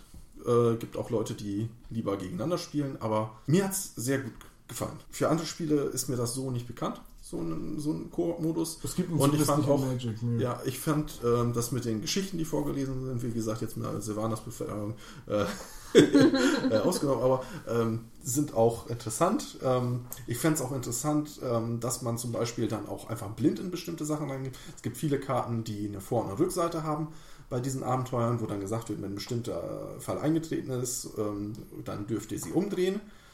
Ähm, das haben wir im Vorhinein nicht gemacht. Wir sind da wirklich blind also wir sind Spoiler, wir haben äh, spoilerfrei gespielt. Ja, dank mir. Ja. und ähm, das war schon ganz interessant. Da wusste man teilweise auch nicht, was die beste Entscheidung ist. Greife ich jetzt, äh, greife ich den jetzt direkt an oder versuche jetzt mal um den Waldstaat zurückzukommen, greife ich den jetzt direkt an oder versuche ich diese Kette, die ihn, die ihn schützt, äh, Ja, kaputt zu hauen? Bringt uns das wirklich einen Vorteil oder Ja. macht es ihn sogar vielleicht sogar stärker, weil er kann ja jetzt frei rumlaufen? Nee, das Stärke, Nee, der Stärke das nicht. Stärke habe ich ausgeschlossen, weil Ich es war ja auch. schon irgendwie ein Vorteil, aber ähm, das ist, äh, ob man ihn dadurch dann schneller tötet, das war halt dahingestellt. Und Ja. und ja, also ich kann das ein Stück weit nachvollziehen. Ich habe übrigens nachgesehen, Silvanas äh, Befreiung stammt aus dem Buch des Abenteuers, oder dem Buch ins Abenteuer, erste Edition, Februar 1984. Und damit 32 Jahre alt und äh, sogar älter als ich. Ja, also so alt ist die Geschichte und jetzt hat sie quasi ihre Neuauflage im, äh, also sie wurde zwischendrin auch ein paar Mal neu aufgelegt, aber jetzt gibt es sie quasi neu aufgelegt als Einführungsabenteuer für den Abenteuermodus in Aventuria, was ich persönlich als, als DSA-Spieler ein sehr schönes Detail fand. Also die, gerade, das wirkte so trashig, als ich das gelesen habe, habe ich so gedacht, gesagt, oh, das ist so wie die uralt Abenteuer von DSA, bis ich dann Genau so. kapiert habe, Moment, das ist ein uralt Abenteuer von DSA. Ja. So zum Abenteuermodus. Ich habe tatsächlich auch schon mal mit dem Gedanken gespielt, äh, eins meiner eigenen Abenteuer, das ich mal vor langer, langer Zeit geschrieben habe, irgendwie in Aventuria abzubilden. Mit dem Problem, dass meine Abenteuer selten eine Aneinanderreihung von Kämpfen sind. Man, es, es ist halt wirklich so. Man müsste sich dann wirklich gucken, okay, man, es gibt ja keine unterschiedlichen Wege. Nein, man kann, man, man kann es bauen. In, Ja, den, in den vorgegeben ist es nicht so, sondern es sind halt, ähm, im Grunde ist es eine Geschichte, die unterbrochen wird von, von ähm, einigen Talentproben und es kommt am Ende zum Kampf. Ja. So. Äh, und diese Talentproben geben, äh, ändern im Grunde nur die, die, ähm, ja, die Startbedingungen für den Kampf. Hatten wir ja vorhin auch schon erklärt. Ähm, das stimmt natürlich. Aber wenn man zum Beispiel ein Abenteuer hat, wo man sagt, okay, wenn die da so durchgegangen wären, das kann man im Grunde darauf runterbrechen, dann kann man es auch eventuell so machen. Aber meistens gibt es auch nicht diese Mechaniken in, in, in Kämpfen. Also Kämpfe in, in äh, normalen Pen and Paper laufen. Ja, ich versuche das immer gerne äh, ein bisschen aufzulockern, aber du hast halt häufig auch. Die Spieler stellen sich halt auch die Kampfsituationen, in die du sie als Spielleiter bringst, immer ein bisschen anders vor. Sie sehen die Arena nicht so, wie du sie siehst und äh, selbst wenn du ihn noch so gut beschreibst, dass die Gegner gerade alle auf einem äh, Teppich, auf einem rutschigen Boden stehen, kommt keiner auf die Idee, den Teppich wegzuziehen. Weil sie alle viel zu sehr darauf konzentriert sind, ihre Angriffswerte zu vergleichen, zu gucken, ob sie den Heiltrank griffbereit haben und, und dann geht halt wirklich einfach die Keilerei los. Das wäre zum Beispiel eine sehr coole Aktionskarte, die man für ein eigenes Abenteuer baut. Einfach Total. Und ich kann dir auch genau erklären, warum es in den Abenteuern bisher keine optionalen Zweige gibt. Weil du für den optionalen Zweig höchstwahrscheinlich eigene Karten und Regeln entwerfen müsstest. selbstverständlich. Und das wäre alles Arbeit, die, die manche, du würdest halt Dinge bauen oder entwerfen, zeichnen lassen, drucken lassen, Ja, herstellen, die manche Spieler vielleicht gar nicht zu Gesicht bekommen, wenn sie halt das. Abenteuer nicht mehrfach spielen. Das, das stimmt schon. Ja. Aber trotzdem, ähm, der Abenteuermodus ist interessant. Ich habe den vorher so in der Form, also so einen Rollenspiel-ähnlichen Modus, den ich mit Karten spiele, die ich eigentlich für so ein Magic-artiges Duellspiel benutze, vorher noch nicht gesehen. Und das hat mich auch wirklich so dran fasziniert. Und deswegen, ich bin ja sowieso ein Freund von kooperativen Brettspielen und, oder Kartenspielen oder Gesellschaftsspielen oder Tabletops. Ähm, nein, Tabletops nicht. Also, Du kannst die Karten bemalen. äh, dass sie mich eben erst kodieren, warte. ne? Aber ich bin halt grundsätzlich ein Freund von kooperativen Spielen und deswegen fand ich den Abenteuermodus auch so interessant. Bisschen verwirrend fand ich anfangs zumindest diese Mechanik mit den Abenteuerpunkten. Wann kriege ich die und wofür kann ich die benutzen? Und auch dieses ähm, spielt man dann immer in derselben festen Runde, so wie eine Kampagne bei Decent oder Maus und Mystik oder äh, nimmt man dann einfach den, den, den Helden und sagt, ja, ich spiele jetzt aber meinen Helden von neulich weiter, du kannst ja einen neuen anfangen. Also wie handhabt man das? Jetzt ist das im kooperativen Spiel wieder nicht so schlimm und in der Regel ändert man ja auch die Erfolgswahrscheinlichkeit bei Talentproben nur um 5 bis 10 Prozent. Ich habe es ja vorhin gemerkt, wir haben Abenteuer beendet. Ich habe zwei Talente gesteigert, Körperbeherrschung und Willenskraft. Ich habe gesagt, ja, das werde ich beides brauchen. Wir haben das nächste Abenteuer angefangen. Ich habe beides gebraucht und die Proben mit 19 und 18 voll verwürfelt. Also hat überhaupt nichts geändert am Ergebnis des Abenteuers. Ja, genau. Das ist übrigens noch eine Sache, die ihr habt ihr von so negativ bewertet, ähm, bei dem ich euch aber ein Stück weit widersprechen muss. Ihr sagtet, dass nur gerade in diesen Er- Erzählabschnitten, ähm, wo eine Talentprobe vorkommt, dass es der einzige Ort ist, wo man diese Talente einsetzt. Und die Heldenaktion. Und die Heldenaktion, genau, das ist sogar für mich, finde ich, ein wichtiger Punkt. Weil man für so eine Heldenaktion in einem Kampf muss man das drei bis fünfmal schaffen. Während die anderen Proben nur einmal vorkommen. Da ist aber auch wieder der Punkt, das ist auch wieder so eine Sache, gut, dass du das nochmal erwähnst. Was ich am Abenteuermodus so mag, ist dieses, man teilt sich dann ja auch im Kampf ein bisschen auf. Ja. Während man im Pen and Paper ja häufig eine Situation hat, wo es sagt, ja gut, ich nehme den, du nimmst den, du nimmst den und jeder hat seinen Gegner und man würfelt eigentlich nur von Kampfrunde zu Kampfrunde, ob man seinen entsprechenden Gegner halt jetzt gerade bearbeitet oder er ein oder wie auch immer. Hast du es ja in Aventuria auch, dass eine Rollenzuteilung stattfindet, so nach dem Motto, das, was man beim Pen and Paper nicht machen soll, aber du hast den höchsten Wert in Körperbeherrschung, du kümmerst dich gefälligst darum, diese Heldenaktion zu machen. Ich habe den höchsten Wert in Magie, ich werde das benutzen, um diese Gegner anzugreifen, die sich gegen Magie nicht verteidigen können. Und du hast den höchsten Nahkampfwert oder die meiste Rüstung. Wenn wir einen zufälligen oder wenn, wenn wir einen Helden nach Wahl angreif, angegriffen werden soll, dann wirst du das sein. Und hör auf zu diskutieren, du bist es. Also da ist ja auch diese Zuteilung, man guckt, welche Ausrüstung man hat. Man darf ja auch die Schicksalspunkte benutzen, um die Proben der anderen Spieler wiederholen zu lassen. Also da kommt dieser kooperative Gedanke, den man auch aus dem Pen and Paper Rollenspiel kennen sollte. Äh, wenn ihr nicht kooperativ spielt, spielt ihr falsch. Ähm, Außer ihr spielt Paranoia. auch dann spielt ihr falsch. ähm, also dieser kooperative Gedanke kommt da wirklich voll zur Geltung. Es ist Ja. ein wirklich durch die Bank weg kooperativer Modus und das mochte ich auch so. Ich weiß gar nicht mehr, welches Spiel wir letztens irgendwie mal gespielt haben, was kooperativ war, aber eigentlich war es nur ein Nebenhergespiele. Ähm, das weiß ich nicht mehr. Aber Ich hier. brauche mehr Stichpunkte. Ich weiß, ich weiß es auch nicht mehr, keine Ahnung. Aber hier ist es halt eben nicht der Fall. Hier kommst du wirklich in Aktion miteinander um einen strategischen Weg zu finden, um sogar den anderen zu helfen, indem er sagt, du, wenn es nicht klappt, kannst du gern meinen Schicksalspunkt nehmen, dann gebe ich den für dich aus und solche Dinge. Ja, im Prinzip ist aber die Kritik, die du gerade geäußert hast, so, was ist eigentlich mit dem Spielen, wo man kooperativ nebeneinander herspielt, das trifft im Prinzip auf Arkham Horror zu. Nee, auch Nein. da muss man sich, da muss man sagen, wer schließt dieses Tor? Wir müssen unbedingt dieses Tor schließen. Da spricht man sich ab, aber man spielt so nebeneinander her, weil man hilft sich gegenseitig eigentlich nur, wenn man tatsächlich mal am selben Ort ist und Ausrüstungsgegenstände und Geld tauscht, weil die wichtigen Sachen, die Hinweise, die darf man ja gar nicht tauschen. Also man, manchmal hilft man sich noch ein bisschen, indem man den Weg freiräumt, indem man ein Monster erledigt, damit jemand nächste Runde da wegkommt. Aber eigentlich spielt man Arkham Horror spielt man auch über weite Teile neben sich her. Weiß ich nicht. Also finde ich, finde ich da an der Stelle schon ähnlich. Also dass man sich wirklich halt vor der Runde im Grunde anguckt, okay, was müssen wir diese Runde unbedingt erledigen? Jetzt um Beispiel bei Aventuria zu sagen, okay, dieser Anführer, solange er unverletzt ist, kann der äh, diese und diese bösen Sachen machen. Ne, ähm, wer schafft es jetzt schon in der allerersten Runde, ihn vielleicht einmal zu verletzen? So, und dann sagt, oder man sagt halt einmal, du, ähm, übrigens, diesen Anführer, ne, dass der verletzt ist, kümmere ich mich drum. So, äh, so dass da bestimmte Punkte einfach schon weg sind. Das finde ich, da finde ich, ähm, das finde ich nicht nebenher spielen. Ich muss auch sagen, Arkham Horror finde ich ist nicht unbedingt hin und her spielen. Nee, ich habe auch nicht gesagt, dass man bei Aventuria nebeneinander her spielt. Das wollte ich auch gar nicht Aber du hast haben. gesagt, dass man bei Arkham Horror nebeneinander her spielt. Und das, Aber da finde ich, über weite Teile ja, das ist meine Meinung.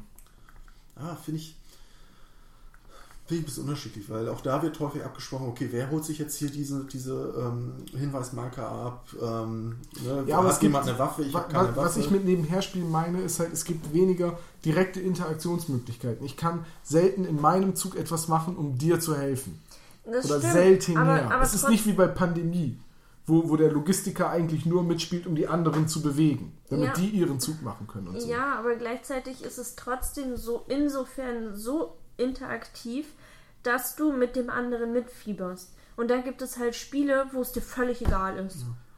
Ja, gut. Okay, ich, ich, ich mag Arkham Horror ja auch. Das ist ja, ne? Ich spiele das ja auch wirklich gerne. Es ist halt ja auch ein Grund, warum wir fast vier Stunden über Arkham Horror und die Arkham Horror ähnlichen Spiele diskutiert haben. Aber ja, ich stimme euch zu. Arkham Horror ist auch ein, eins der kooperativen Spiele, aber ich finde, in Aventuria ist die Kooperation direkter und auch notwendiger und auch unmittelbarer, weil nämlich alle in demselben Kampf gefangen sind und alle an demselben Ort gefangen sind und es essentiell für den eigenen Fortschritt ist, den anderen zu helfen. Ja. Wäre ich in Arkham Horror auch damit leben kann, dass jetzt du die ganze Zeit in die Tore reingezogen wirst und in der anderen Welt verschollen bist, während ich in aller Ruhe meinen Helden ausstatte und irgendwann mal Ja, aber das ist doch. Aber trotzdem ist, sind die beiden Spiele vergleichbar. Denn hier, bei diesem Spiel, kann ich dir auch nicht mein Equipment geben. Nein, aber du kannst mit den Schicksalspunkten helfen, du kannst mir Heil, du kannst Heiltränke auf mich einsetzen, du kannst viele deiner Karten für mich Ja, aber das einsetzen. kann ich in Arkham Horror auch, indem ich dich heile als Arzt oder als, als Psychiater. wenn du ausnahmsweise mal am selben Ort bist. Aber Arkham Horror besteht aus über 40 Orten plus andere Welten. Wie oft kommt das vor, dass man am selben Ort ist in Arkham Horror? So gut wie nie. Außer man verabredet sich, in zwei Runden sind wir beide im Warenhaus und tauschen Geld. Und dann heilst du mich. ja. ja, zum Beispiel. Ja, das ist aber, es ist seltener. Das, das ist, das, Es ist vielleicht seltener, aber es geht in die gleiche Richtung. ja, aber deswegen sage ich ja, in Aventuria ist die Kooperation unmittelbarer. Und direkter.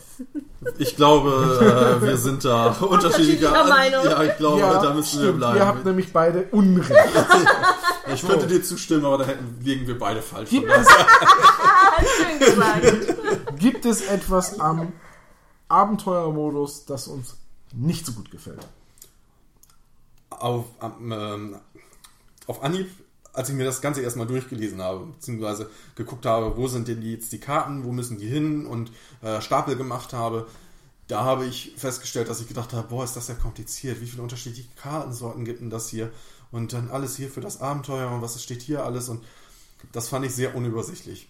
Aber ich muss ehrlich sagen, wenn man sich das wirklich, wenn man wirklich das spoilerfrei macht und sich einfach wirklich nur hinsetzt und sagt, okay, und hier steht jetzt, welche Karten ich mir raussuchen muss. Vorher kann man die dann einfach nach, nach Rückseite ähm, entsprechend sortieren. Dann finde ich das persönlich, ehrlich gesagt, ähm, das hat sich dann so ein bisschen aufgelegt. Aber also das war das, was mich am Anfang am meisten gestört hat, am Abenteuermodus. Wo ich gedacht habe, äh, viel zu viele unterschiedliche Karten, unübersichtlich. Aber nachdem das erklärt wurde, Gibt es irgendwas, was dich am Abenteuermodus gestört hat? Nö. Ja. Ganz cool. Ich wüsste nicht was. Also, Ja, man ist auf die Abenteuer begrenzt. Weil, weil man selber wahrscheinlich einfach nicht die Muße hat, sich ein eigenes zu schreiben. Ähm, hinzu kommt aber auch, dass man dann einfach sagt, gut, beim nächsten Mal spielen versuchen wir es eine Schwierigkeitsstufe schwieriger, gucken, ob wir es dann im, in der Zeit immer noch schaffen, sodass man sich quasi selbst so eine Challenge stellt. Ähm, Ja, ich, das hätte ich vielleicht auch noch gesagt.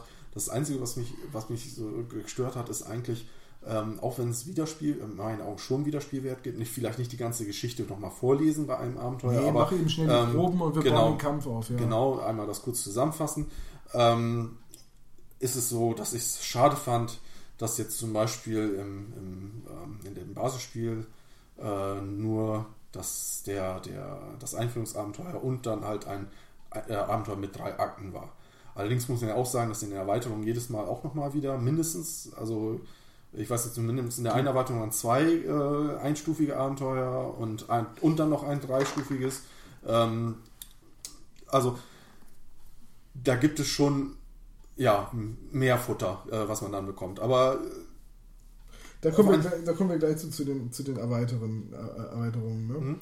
Ähm, ja, das geht mir aber ähnlich. Also, ich finde, der, der Wiederspielwert ist gegeben im Sinne von, der Kampf ist nicht immer derselbe, weil Mhm. nicht dieselben ja, Gegner kommen. genau, hattest du vorhin gesagt. Ja, Genau. äh, gleichzeitig, aber die Vorlesetexte sind halt, ja, die sind schon recht lang. Aber wenn man die einmal gelesen hat oder jeder am Tisch die kennt, dann sind sie unspannend. Aber, und äh, da widerspreche ich in dem Sinne, also man kann sie überspringen, klar. Man kann sie aber auch sehr gut dazu nutzen, dass ein paar Leute den Tisch aufbauen und der andere liest sie und dann sind sie irgendwie ganz stimmig. So ähnlich wie man es auch bei Maus und Mystik macht, wo man ja auch die Hörspiel-CD kaufen kann, wo die Vorlesetexte halt als Hörspiel drauf sind. In der Zeit baut man halt einfach auf, während man sich das anhört. Und das geht hier auch.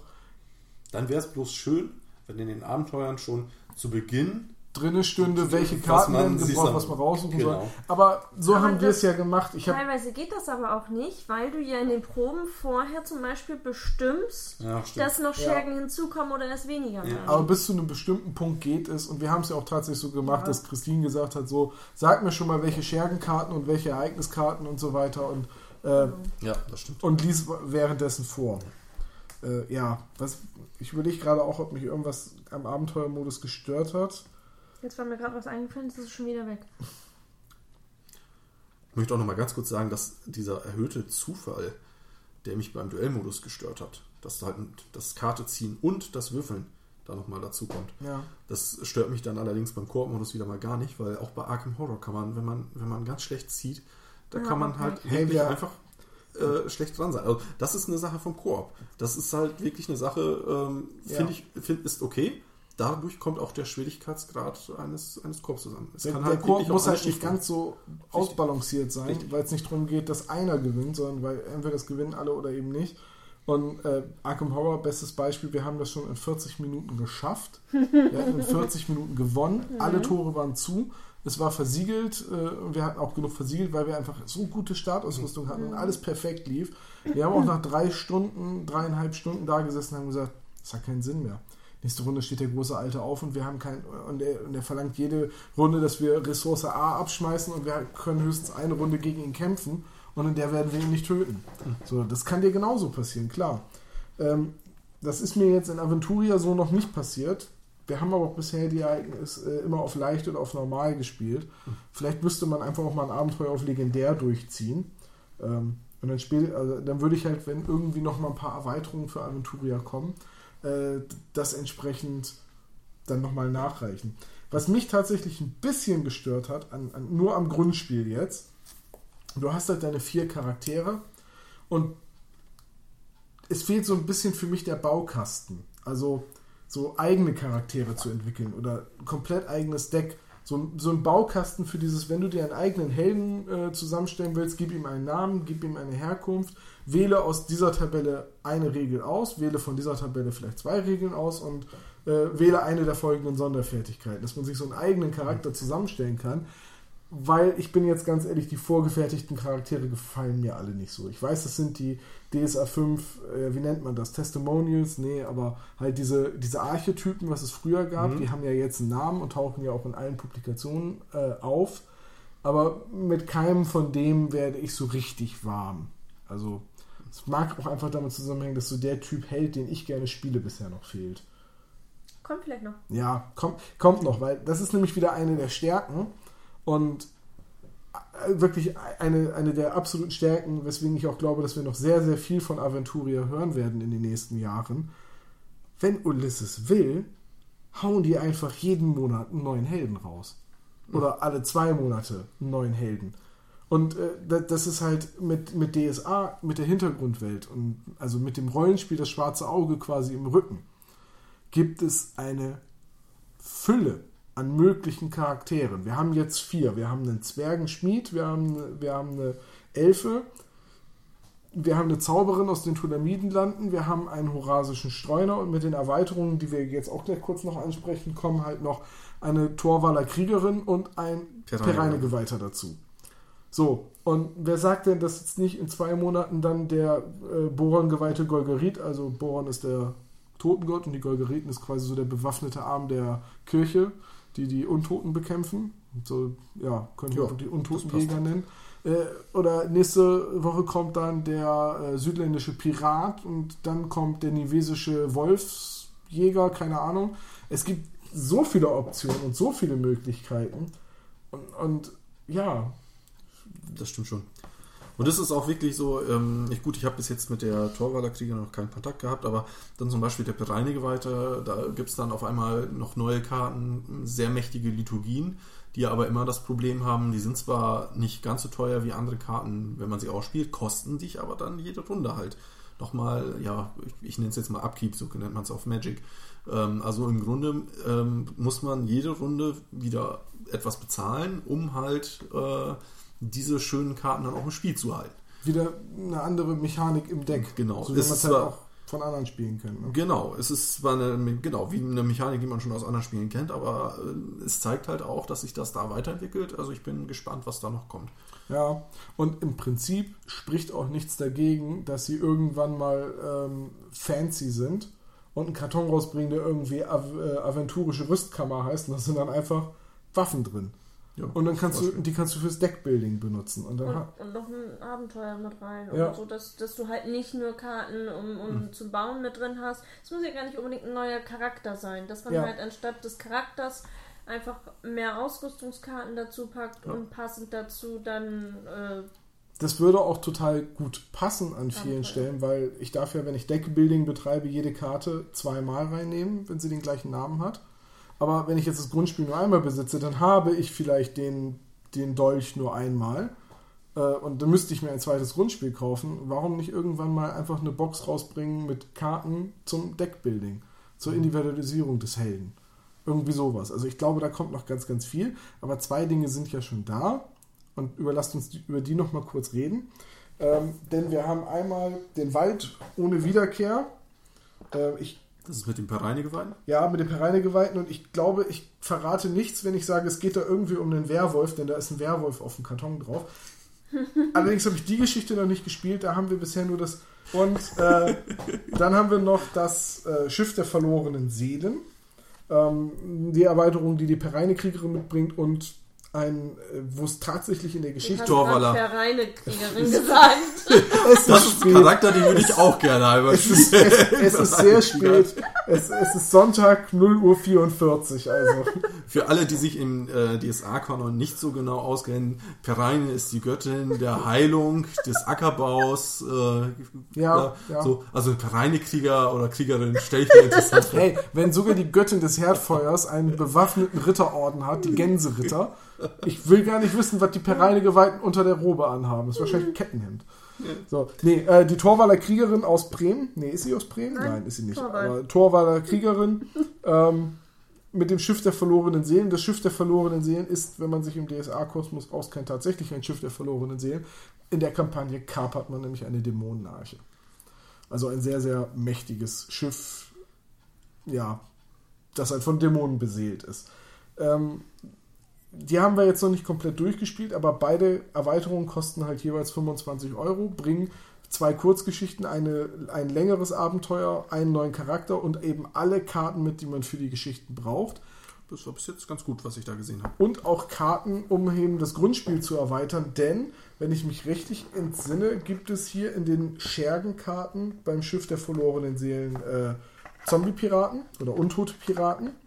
Und wenn ich jetzt dann das Abenteuer aus dem Grundspiel spiele, wo halt Untote drin vorkommen, und ich soll alle Untoten reinmischen, dann hält mich doch niemand davon ab, Oder das mit äh, Piraten. da, Gibt es da auch. noch die untoten Zombie-Piraten oder beziehungsweise ähm, die Skelette, die Skelettpiraten mit reinzuwerfen.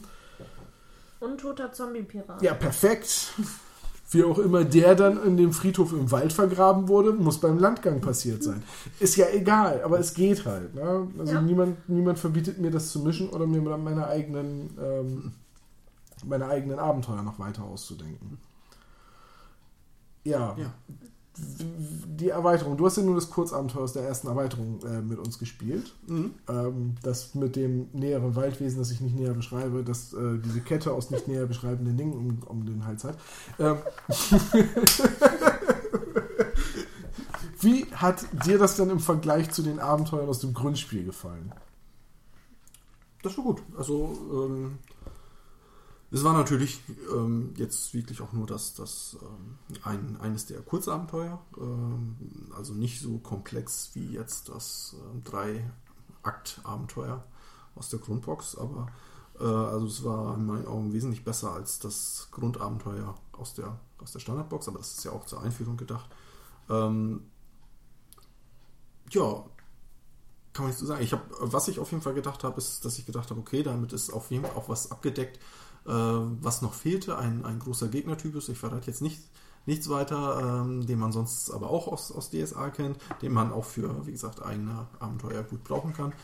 Ähm, ich sag bloß, wenn man hört, dass das ganze äh, Wald ohne Wiederkehr ist, dann könnte man auch erwarten, dass es diesen Gegnertypus dann in dieser Erweiterung gibt. Aber ähm, ja, also von, von der Seite her hat mir das gut gefallen. Also ich werde mich auch noch, äh, ich werde noch versuchen, ähm, auch die anderen auch noch mal, dass wir noch einen Termin finden. Ja, Zum auf jeden Fall, auf können. jeden Fall, auf jeden Ja. Fall. Ich bin auch sehr gespannt, was die Geschichten angeht. Wie haben dir denn, oder wie gefällt dir denn der, wir haben die, Umf äh, die Erweiterung ja jetzt noch nicht komplett gespielt, aber wie, wie gefällt uns denn der Umfang der Erweiterung? Also ich finde es cool, vor allen Dingen, weil halt, ähm, wie mit dem Pereine-Geweihten ja auch schon erzählt wurde, so die eine oder andere neue Mechanik mit ins Spiel kommt. Mhm. Also es, bei den Schergen ist es, mittel, ist es im, im Grundspiel halt immer so gewesen, dass es einer, also wenn da ein hirnloser Zombie-Pirat äh, steht, ist es ein hirnloser Zombie-Pirat und nicht zwei. Und ähm, in beiden äh, Erweiterungen kommen die Schwärme hinzu. Also sind in beiden äh, mit enthalten, wo halt gleich eine Horde von Tieren auf einen zukommt. Seien es Ratten oder irgendwelche Vögel, Mücken, Mücken. Mückenschwarm. Mücken, Bienen, was auch immer. Ähm, die, kommen dann halt, die kommen dann halt als, als Schwärme und dann muss man den ganzen Schwarm bekämpfen. Der Giraffen. Soll heißen, je mehr man von diesem Schwarm bekämpft, desto weniger kann dieser auch machen. Genau. Was ganz interessant ist. Genau. Also es ist halt wieder eine neue Mechanik, die dazu kommt. Das finde ich halt cool und dann fragt, fragt man sich dann natürlich, was kommt mit den späteren Spielen, die, also Erweiterungen, die dann irgendwann nochmal kommen. Untote Küstenseeschwalben. Genau. Ähm, nein, aber so Mechaniken, die bisher noch nicht da nicht vorhanden sind. Ich finde die Maulwürfe gefährlicher. Untote Maulwürfe. Die untergraben ein ganzes Haus. Die, die, die graben sich vor allem schneller nach oben. Ja, ich weiß aber, ich weiß aber, worauf du hinaus willst. Ähm, ich war tatsächlich von dem Preis der Grundbox ein bisschen überrascht mit äh, 40 Euro, weil eben für den Duellmodus sind halt vier Charaktere drin. Das heißt, äh, man kann, da hat man schon ein bisschen länger Spaß mit, bis man da alle Paarungen einmal durch hat oder bis man sich für einen Lieblingscharakter entschieden hat. Von den Geschichten her ist sind jetzt nur, ist jetzt nur eine längere Geschichte und nur ein Kurzabenteuer drin und eben die, der Modus der Zufallsbegegnung. Ich finde aber, der Preis rechtfertigt sich dann wieder bei den vielen, vielen vollfarbig gedruckten Karten, die alle sehr unterschiedlich sind, wo also wenig Fließband in dem Sinne drin ist, dass das halt Karten sind, die sich. Du hast halt nicht eine Karte, die, die zehnmal drin ist. Ne? Es sind halt alles unterschiedliche Motive und auch die Schergen ähm, sind nicht zehnmal enthalten, sondern es gibt dann vier, fünf unterschiedliche, die jeweils dreimal enthalten sind. Also ich finde, da rechtfertigt sich der Preis schon fast wieder. Bei den Erweiterungen 25 Euro für nochmal drei Geschichten und wir haben jetzt ja auch zwei Spieleabende gebraucht für das erste Abenteuer, also für das Dreiakt-Abenteuer aus dem Grundspiel. Ähm, da wirst du, glaube ich, auch noch mit den Erweiterungen eine Menge Abende drin haben, bis du die Solo-Abenteuer durch hast, plus die längeren Geschichten. Vielleicht willst du sie auch noch ein zweites Mal spielen. Also Spielspaß ist für den Preis auf jeden Fall gegeben. Vor, vor allem, weil man ja jedes Mal auch für den Duellmodus einen neuen Charakter kriegt. Also mhm. Pereinegeweihter ähm, und äh, Torwaller Kriegerin, die, die erweitern das Spiel ja schon enorm.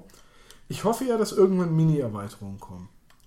Also einfach nur 30 Karten Deck neuer Charakter oder eben 32 Karten, weil er ja noch seinen ja. Charakterbogen und seinen Talentbogen für den Abenteuermodus äh, dazu kriegt. Ja, oder nur eben Abenteuer. Oder, ja. nur, deines oder Abenteuer. nur ein Abenteuer. Oder nur ein Abenteuer zum Runterladen, was halt schon auf Karten basiert, die du aus den mhm. Erweiterungen, wenn du alle Erweiterungen des Grundspiels hast, dass du dann auch irgendwie dir das Abenteuer zusammenstellen kannst.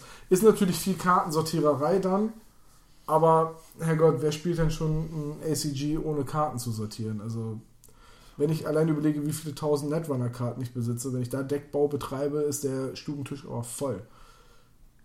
Sollte ich mal wieder machen. Der Grund, warum ich bis jetzt immer noch nicht angefangen habe, meine alte Magic-Sammlung zu verkaufen, es sind einfach zu viele Kartons. Teilweise bestehen meine Möbel daraus. Ich habe einfach eine Decke drüber gelegt, jetzt ist es eine Couch. nee, aber ähm, ich, ich persönlich finde, also das Preis-Leistungs-Verhältnis von den Erweiterungen sehr gut und vom Grundspiel in Ordnung. Also das Grundspiel ist, es ist jetzt nicht, es ist jetzt kein Schnäppchen. Ich habe auch gedacht, als ich das Grundspiel äh, mir gekauft hatte und dann einmal geguckt habe, was ich als, als jemand, der das nur für den Abenteuermodus gekauft habe, habe ich gedacht, hm, ja gut, mhm. okay. Ähm, 25 Euro für das, was ich jetzt gesehen habe, für die Erweiterung, fand ich auch okay. Also das finde ich, find ich wesentlich besser, mhm. so muss ich so muss ich sagen. Ähm, aber gut, das. Äh, also ich konnte, ich, ich habe, da es mir auch relativ schnell geholt habe, wie gesagt, habe ich den Preis, fand ich den Preis okay. Offenbar, ja. ja. also ich habe, als ich dir das Spiel gezeigt habe, habe ich erwartet, dass du es nicht mögen wirst. Okay. Dass du am Ende da sitzt und sagst, ja, das ist ja ganz nett, aber ich bleibe dann doch bei Magic. Und stattdessen Magic. warst du komplett begeistert, gerade ja. vom Abenteuermodus. Ja. Magic ist nochmal hat ganz andere Kombinationsmöglichkeiten von Karten und ähnlichem. Setzt auch so. mehr auf Synergieeffekte. Du, hast, setzt, du ja. hast hier in den Decks zumindest bis jetzt noch nicht so richtig Synergie. Ja. Hast manchmal dann, dass du, wenn du einen Nahkampfangriff gemacht hast, dass du noch eine zweite Karte spielen kannst, um den irgendwie zu ja. verstärken oder sowas. Aber ja. Du äh, hast also, keine Kombinationsketten, wo vier, ja. fünf Karten nahtlos ineinander greifen. Also wenn man mal von Magic äh, reden würde, müsste man im Grunde sagen, es müsste auch Decks geben, bei denen man gar keine Waffen hat, sondern alles nur irgendwie direkt über Aktion. Ich nur Rüstung. ja. Nee, also äh, um, um da mal den Vergleich zu legen. Ja. Es ist natürlich, wie gesagt, wir sehen hier von, von einem Spiel, was halt auch, auch noch nicht so lange raus ist. Ja. Äh, Halbes Jahr jetzt gerade mal, es sind schon zwei Erweiterungen. Ja, ne, also die ausverkauft waren. Die immer noch sind sind. Die, oh, die Erstauflage ist, glaube ich, vergriffen, soweit ich weiß. Ja, okay. Also wenn ihr irgendwo es noch kriegt oder seht, das sind es Restbestände. Soweit ich weiß, ist die Erstauflage schon ausverkauft. Okay. Also sie waren ja auch mit dem mit den Erweiterungen auf der Spielmesse. Mit also, einem großen Stapel und soweit ich weiß. Und sie haben kein einziges wieder mit nach Hause genommen. Alles weg. Ähm, ja, ich ich hatte eben gerade noch irgendeinen Punkt, den ich unbedingt anspreche. Ach ja, genau. Äh, man muss allerdings ein bisschen meckern. Also es gibt ein paar Punkte, die mich an der, äh, am, am, Design und an der Aufmachung stören. Ja. Und das ist zum einen in dem, im Grundspiel die äh, Lebenspunkte-Räder, die aus, ähm, die für jeden Charakter einzigartig sind, sind ziemlich groß. Okay, es müssen auf dem Kreis angeordnet und gut lesbar die Lebenspunkte von 0 bis 40, nee, von 1 bis 40 draufpassen. Dementsprechend groß müssen sie im Durchmesser sein. Ich habe sogar null. Nee, null wäre wär Quatsch, dann ist das Spiel ja vorbei. Ist ja egal. Ja, jedenfalls, was mich ein bisschen stört, ist, im, im Grundspiel sind die, passen die sehr eng ineinander, diese Teile, weil du hast danach noch so ein Gelenk zwischen, dass du sie ja drehen kannst, die beiden Scheiben. Ne? Kann man sich vorstellen, jetzt mal, ich, ich weiß nicht, wie viele von unseren Hörern X-Wing spielen, aber im Grunde ähm, Ja, die wie die Manöver genau, genau. Oder wer genau. früher noch Monkey Island gespielt hat, der Kopierschutz war auch so. Ja, genau. Ja, so, so halt, es ist ein Rad mit einer Lücke drin und ein Rad, auf dem die Lebenspunkte stehen und die Lücke kann man halt drehen, sodass man eben nur die aktuellen Lebenspunkte sieht. Ähm, Das Ganze mit einem durchsichtigen Nupsi befestigt. und der ist sehr, sehr stabil im Grundspiel. Und in den Erweiterungen hat man sich dazu entschieden, einen schwarzen Nupsi zu benutzen, der ein Schraubgewinde hat. Und den kann ich gar nicht so weit zusammendrehen, als dass er wirklich fest ist. Also die Lebenspunkträder in, den Erweiterungen sind ein bisschen wackeliger. Das ist jetzt nicht schlimm. Das ist wieder Meckern auf hohem Niveau. Das Lebenspunkterad liegt die meiste Zeit auf dem Tisch.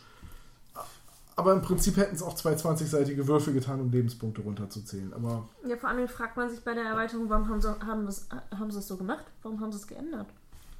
tja.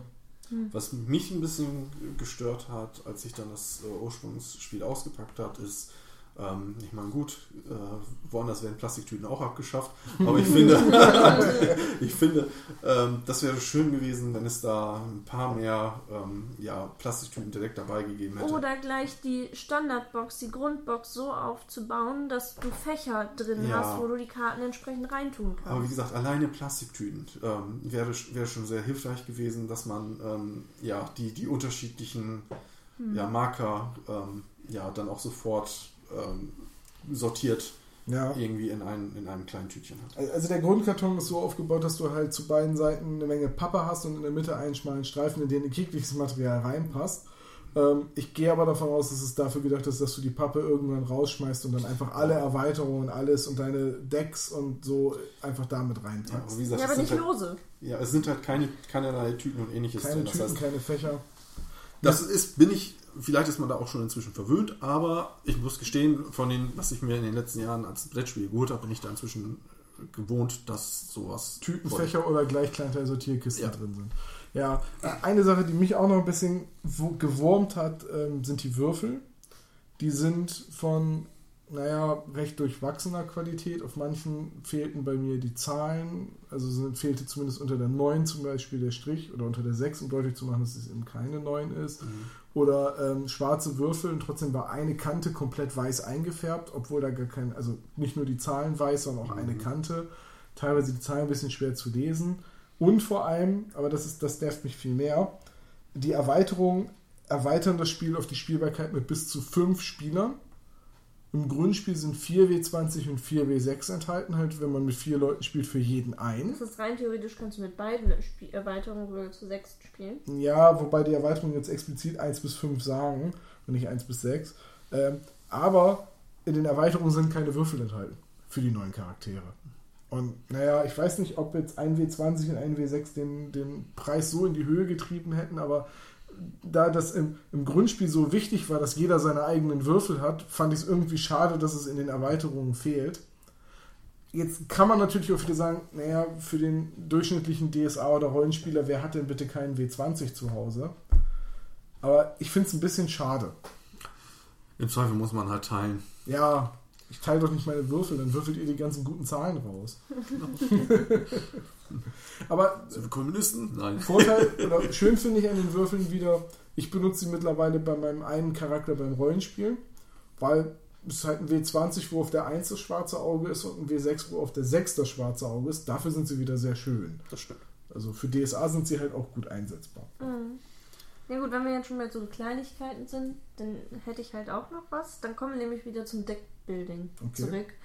Und zwar haben wir vorhin schon erzählt, es gibt im, im, in der Spielerleitung gibt's eine Tabelle, in der drin steht, wer welche Karten wie oft im Deck haben darf. Und dann gibt es zusätzlich auch noch bei den beiden Heldenkarten, die in dem Heldendeck mit drin sind, auf der einen Rückseite auch eine Anmerkung, welche Gegenstände, also welches Symbol im Deck enthalten sein darf. Aber nicht wie oft. Verpasste Gelegenheit. Ja. Ja. Und gerade auch die Information, wie viele sind eigentlich im Standarddeck da drin von enthalten, fehlt mir auch. Auch wieder eine verpasste Gelegenheit. Ja, der Platz wäre gewesen, diese Tabelle zumindest klein auf die Karte zu drucken, weil man die Karte eh nur im Abenteuermodus braucht, hätte man den Platz halt gehabt. Ja, oder nur für den entsprechenden Helden die Werte da Ja, draufpacken. ja, das Ist meine ich ja, nicht die gesamte Genau. Tabelle, sondern für diesen Helden. Genau, Dass man sich die Karte halt auch einfach daneben legen kann, während man Deckbuilding betreibt. richtig. Weil die Symbole sowieso drauf waren. Es hätte wirklich Ja. nur Genau. ein oder zwei kleine Zeilen daneben. äh, Und es sind ja sogar die passenden Symbole. Das Richtig. heißt, beim Zwerg fehlen die, Zau die Zauberdinger, Ja. weil die darf er ja nicht haben. Und, und so weiter und so fort. Das wäre nur eine Zahl, die da hinzugekommen wäre, beziehungsweise die zweite, wenn man noch dazu schreibt, wie oft ist es eigentlich im Deck. Weil dann kann man direkt im Abenteuer eben schnell austauschen. Man könnte jetzt natürlich sagen, weil die, diese, ähm, dieser Teil der Karte ist zwar schon recht voll jetzt damit mit den Symbolen in den Kurzbeschreibungen, die Sache ist bloß, so hat er irgendwie kaum einen Wert, weil Ja. äh, man guckt da drauf und sagt, okay, ich kann es haben, aber wie oft denn und wie viel habe ich denn schon drin? Das heißt, man muss sowieso wieder nachgucken. Ja. Und daher ist es halt schade, weil ähm, man hätte es dann vielleicht etwas kleiner drucken müssen, ja, aber so momentan ist diese Seite der Karte wirklich relativ wertlos. Auf der einen Seite kann ich halt eben nicht verstehen, warum sie es nicht mit auf die Karte drucken. Und auf der anderen Seite kann ich verstehen, warum sie es eben dann doch nicht gemacht haben. Denn sie schreiben auch explizit im, im, im äh, Handbuch rein, dass diese Liste ausdrücklich Änderung vorbehalten ist. Okay, ja. so, und dass man dann nicht jedes Mal irgendwie Karten hinterher schieben will, weil sich die Werte geändert haben, kann man verstehen. Ja, aber da finde ich dann zum Beispiel, man muss da noch mal ganz kurz sagen, das ist ein Punkt, den wir noch nicht angesprochen haben. Es gibt auch Turnierregeln Ja. tatsächlich ähm, für den Duellmodus. Und da herrschen sowieso wieder ganz eigene. äh, Ich weiß nicht, gilt die Tabelle da? Also es Die gibt Tabelle auch, gilt. Die, ah, die Tabelle gilt, okay. Ne, also da würde ich schon sagen, okay, man kann ja wirklich sagen, für den Turniermodus äh, gibt es halt eine eigene Tabelle, hätte man sagen können. Und ähm, ja, ähm, weil jetzt mal ganz ehrlich, selbst wenn jetzt irgendwo eine, eine geänderte Tabelle veröffentlicht wird, Wie oft ähm, wie oft jetzt, jetzt, wenn wir zum Beispiel hier am Tisch spielen würden, wie oft würden wir reingucken? Würden wir niemals machen. Wir würden weiterhin diese Tabelle verwenden. Ne? Und man könnte dann wirklich sagen, und wie gesagt, es gibt ja ein eigenes Turnierregelwerk, da hätte man auch einfach dann diese Tabelle einmal nochmal abdrücken können, dann immer zum aktuellen Zeitpunkt. Äh, also nicht zum aktuellen Stand, so meine ich das. Ich denke, so wird es auch kommen. Also gerade wenn es dann noch mehr unterschiedliche Charaktere gibt und auch mehr Möglichkeiten, sein Deck zu individualisieren. Und wir, wir reden von einem Spielsystem, das jetzt ein halbes Jahr alt ist. Also da wird bestimmt noch einiges kommen. Ähm, ich denke, dann wird irgendwann auch eine Turniertabelle kommen. Dann wird es irgendwann bestimmt auch so Systeme geben, wie wir sie von anderen Spielen kennen, dass halt bestimmte Karten nicht mehr turnierlegal sind. Also es gibt auch Promokarten, die halt gezielt nur in einem Abenteuermodus Sinn ergeben. Die sind dann sowieso nicht turnierlegal. Also von daher. Aber man merkt daran, dass wir halt wirklich an so Kleinigkeiten rummäkeln, äh, wie lange wir eigentlich suchen mussten, also zumindest wie lange ich suchen musste, bis ich etwas gefunden habe an dem Spiel, was mich irgendwie ein Stück weit stört. Weil alles in allem, und damit leite ich jetzt quasi so zum Fazitblock über, ist Aventuria für mich ein super einsteigerfreundliches Spiel für den, im Duellmodus, das ein, eine sehr schöne Gestaltung und vor allem eine sehr ähm, hübsche Gestaltung der Karten hat. Also ich mag den, den, den, die, äh, wie nennt man das? Das Art Design heißt das, glaube ich, auf Deutsch. Ähm, das Art Design mag ich, mag ich sehr. Das ist durch die Bank weg sehr konsistent und sehr stimmig. Auch für Nicht-DSA-Spieler bietet Aventuria für mich einen sehr schönen Zugang zu der Welt. Also es ist nicht nur, dass man, man muss die Welt nicht kennen, um das Spiel spielen zu können oder um es zu verstehen, sondern man kann es auch, man kann es auch so genießen. Und im Abenteuermodus entfaltet es für mich so richtig sein Potenzial und da macht es auch so richtig Spaß. Und deswegen glaube ich auch, dass Aventuria bei mir im Abenteuermodus noch sehr, sehr oft auf den Tisch kommt und wenn man halt nicht so viel Zeit hat, dann muss halt auch mal ein Duell herhalten. Habt ihr noch abschließende Worte? Könnt ihr jetzt gleich einfach sagen, weil ich schneide das dann entsprechend. Also, hast du noch abschließende Worte? Also ich finde es halt ein sehr rundes Spiel mit wirklich hübschen Illustrationen, muss man ja auch mal sagen. Ähm, wirklich gelungen und ähm, ich glaube, das meiste ist gesagt worden. Also es ist, ist ein Spiel, das macht mir Spaß, aber ich werde niemals Deckbilden betreiben. Aber das ist ja, das ist ja persönlich. ja, natürlich ist das Da, persönlich. da, da hast aber- du halt so ein Handicap. ja, ich, wie gesagt, ich habe halt keine Lust. Unlust ist ein Handicap. Ich, ich habe halt keine Lust, mich vorher stundenlang mit Karten auseinanderzusetzen. Was passt da am besten rein? Und nee, danke. Aber, das ist ja auch noch nicht im Spiel drin. Also. Nö, wie gesagt, ich bin voll, vollkommen damit zufrieden, dass es halt diese vordefinierten Decks gibt. Da bin ich super glücklich drüber. Deswegen ich ja auch sage, dass es ein sehr einsteigerfreundliches Spiel ist. Mit den maximal drei Beutekarten. Das, das kriegst du noch hin.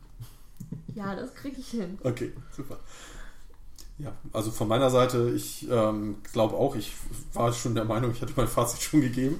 äh, äh, Im Grunde kann man ja merken, was ich ähm, davon halte. Also, ähm, dass ich das Duell jetzt noch so oft spiele, wird wahrscheinlich nicht so oft vorkommen, aber Abenteuer gerne, gerne weiter. Äh, habe ich wirklich, wirklich Lust zu. Ich habe es mir, wie gesagt, auch, auch selber äh, gekauft.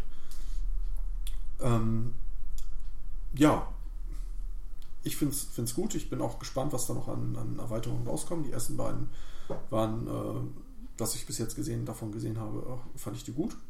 Äh, andererseits ist es natürlich so, dass äh, wenn die der Frequenz äh, Erweiterungen rausbringen, dann wird das auch Das ist ein ziemliches Geld gerade, ja. ja, ähm, soll er, aber es spricht ja nichts dagegen, äh, dass man sich die dann immer mal gestaffelt, wenn man dann irgendwann sagt, äh, holt. Also wenn man irgendwann sagt, okay, ich habe jetzt, äh, wir haben die Abenteuer jetzt auch schon oft genug gespielt, aber eigentlich haben wir Lust, wieder mal Aventuria zu spielen und uns fehlt nur das Abenteuer. Ja gut, dann kauft man halt wieder eins. Damit hat man dann auch wieder einiges, äh, einige ähm, Spieleabende gefüllt.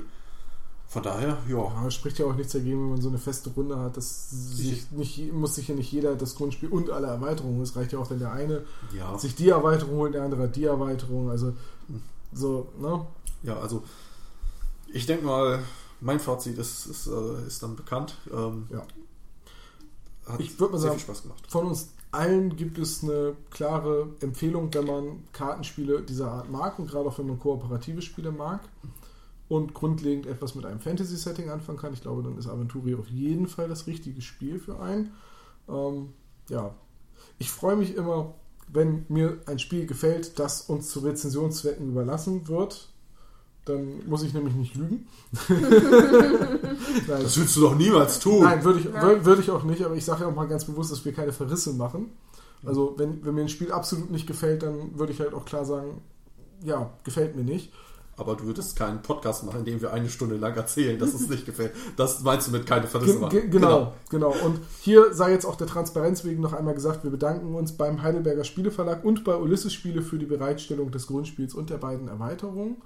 Und ja, äh, ich hoffe, dass meine Information, dass die Erstauflage momentan vergriffen ist, äh, falsch ist und wünsche euch da draußen dann bei der Suche nach Weihnachtsgeschenken viel Erfolg. Danke dir, dass du heute Abend hier warst. Ja, kein Problem. Christine, dir danke ich auch. Sehr gerne wieder. Und äh, ja, wenn ihr Aventuria schon gespielt habt oder ähm, Fragen zum Spiel habt oder eine Meinung zum Spiel habt, dann schreibt uns das gerne in die Kommentare. Ich, Oder ihr auch einfach nur schreiben wollt, finden wir super, macht weiter so. Das dürft ihr auch gerne jederzeit Lob und Kritik wie immer in die Kommentare. Ich freue mich über alles, was ich lese. Und Auch wenn ihr mehr zu DSA hören wollt, auch gerne schreiben. Auch gerne schreiben, wenn ihr sagt, ja, aber warum habt ihr eigentlich das und das nicht erzählt? Weil, Ja, äh, stimmt. Wenn wir irgendwas vergessen haben, auch Ja. gerne. Oder äh, auch gerne schreiben, wenn ihr sagt, ja, ich finde aber blöd, weil. Äh, weil ist immer ganz wichtig. Weil es bei Bild immer jetzt ganz wichtig. Ja. Ja. Auf jeden Fall, ihr findet bei uns auf der Seite den Kommentarbereich, der euch zur vollen Verfügung steht, um mit uns in Kontakt zu treten. Fragen und Anregungen sonst auch gerne, genauso wie Themenvorschläge an tom.magabotato.de. Das Und- gilt auch für den Ulysses Support. Ja, der Ulysses, ja, genau, der Ulysses Support beantwortet auch alle Fragen zu Magabotato. Nein, nein, die Achso. wollen, die Sollen sollen, sich ja schreiben. Deine, Adresse ja besonders einprägen. Ja, genau, vor Für die allem, Promokarten. genau. Und, und Ulysses, ne, wenn ihr noch Fragen habt zu eurem Spiel und was ihr besser machen könnt, tom.magabotato.de. Und das war dann Magabotato für dieses Mal. Ich wünsche euch noch ein schönes Rest 2016 oder wann auch immer das, ihr das hier hört. Und bis zum nächsten Mal. Bye bye.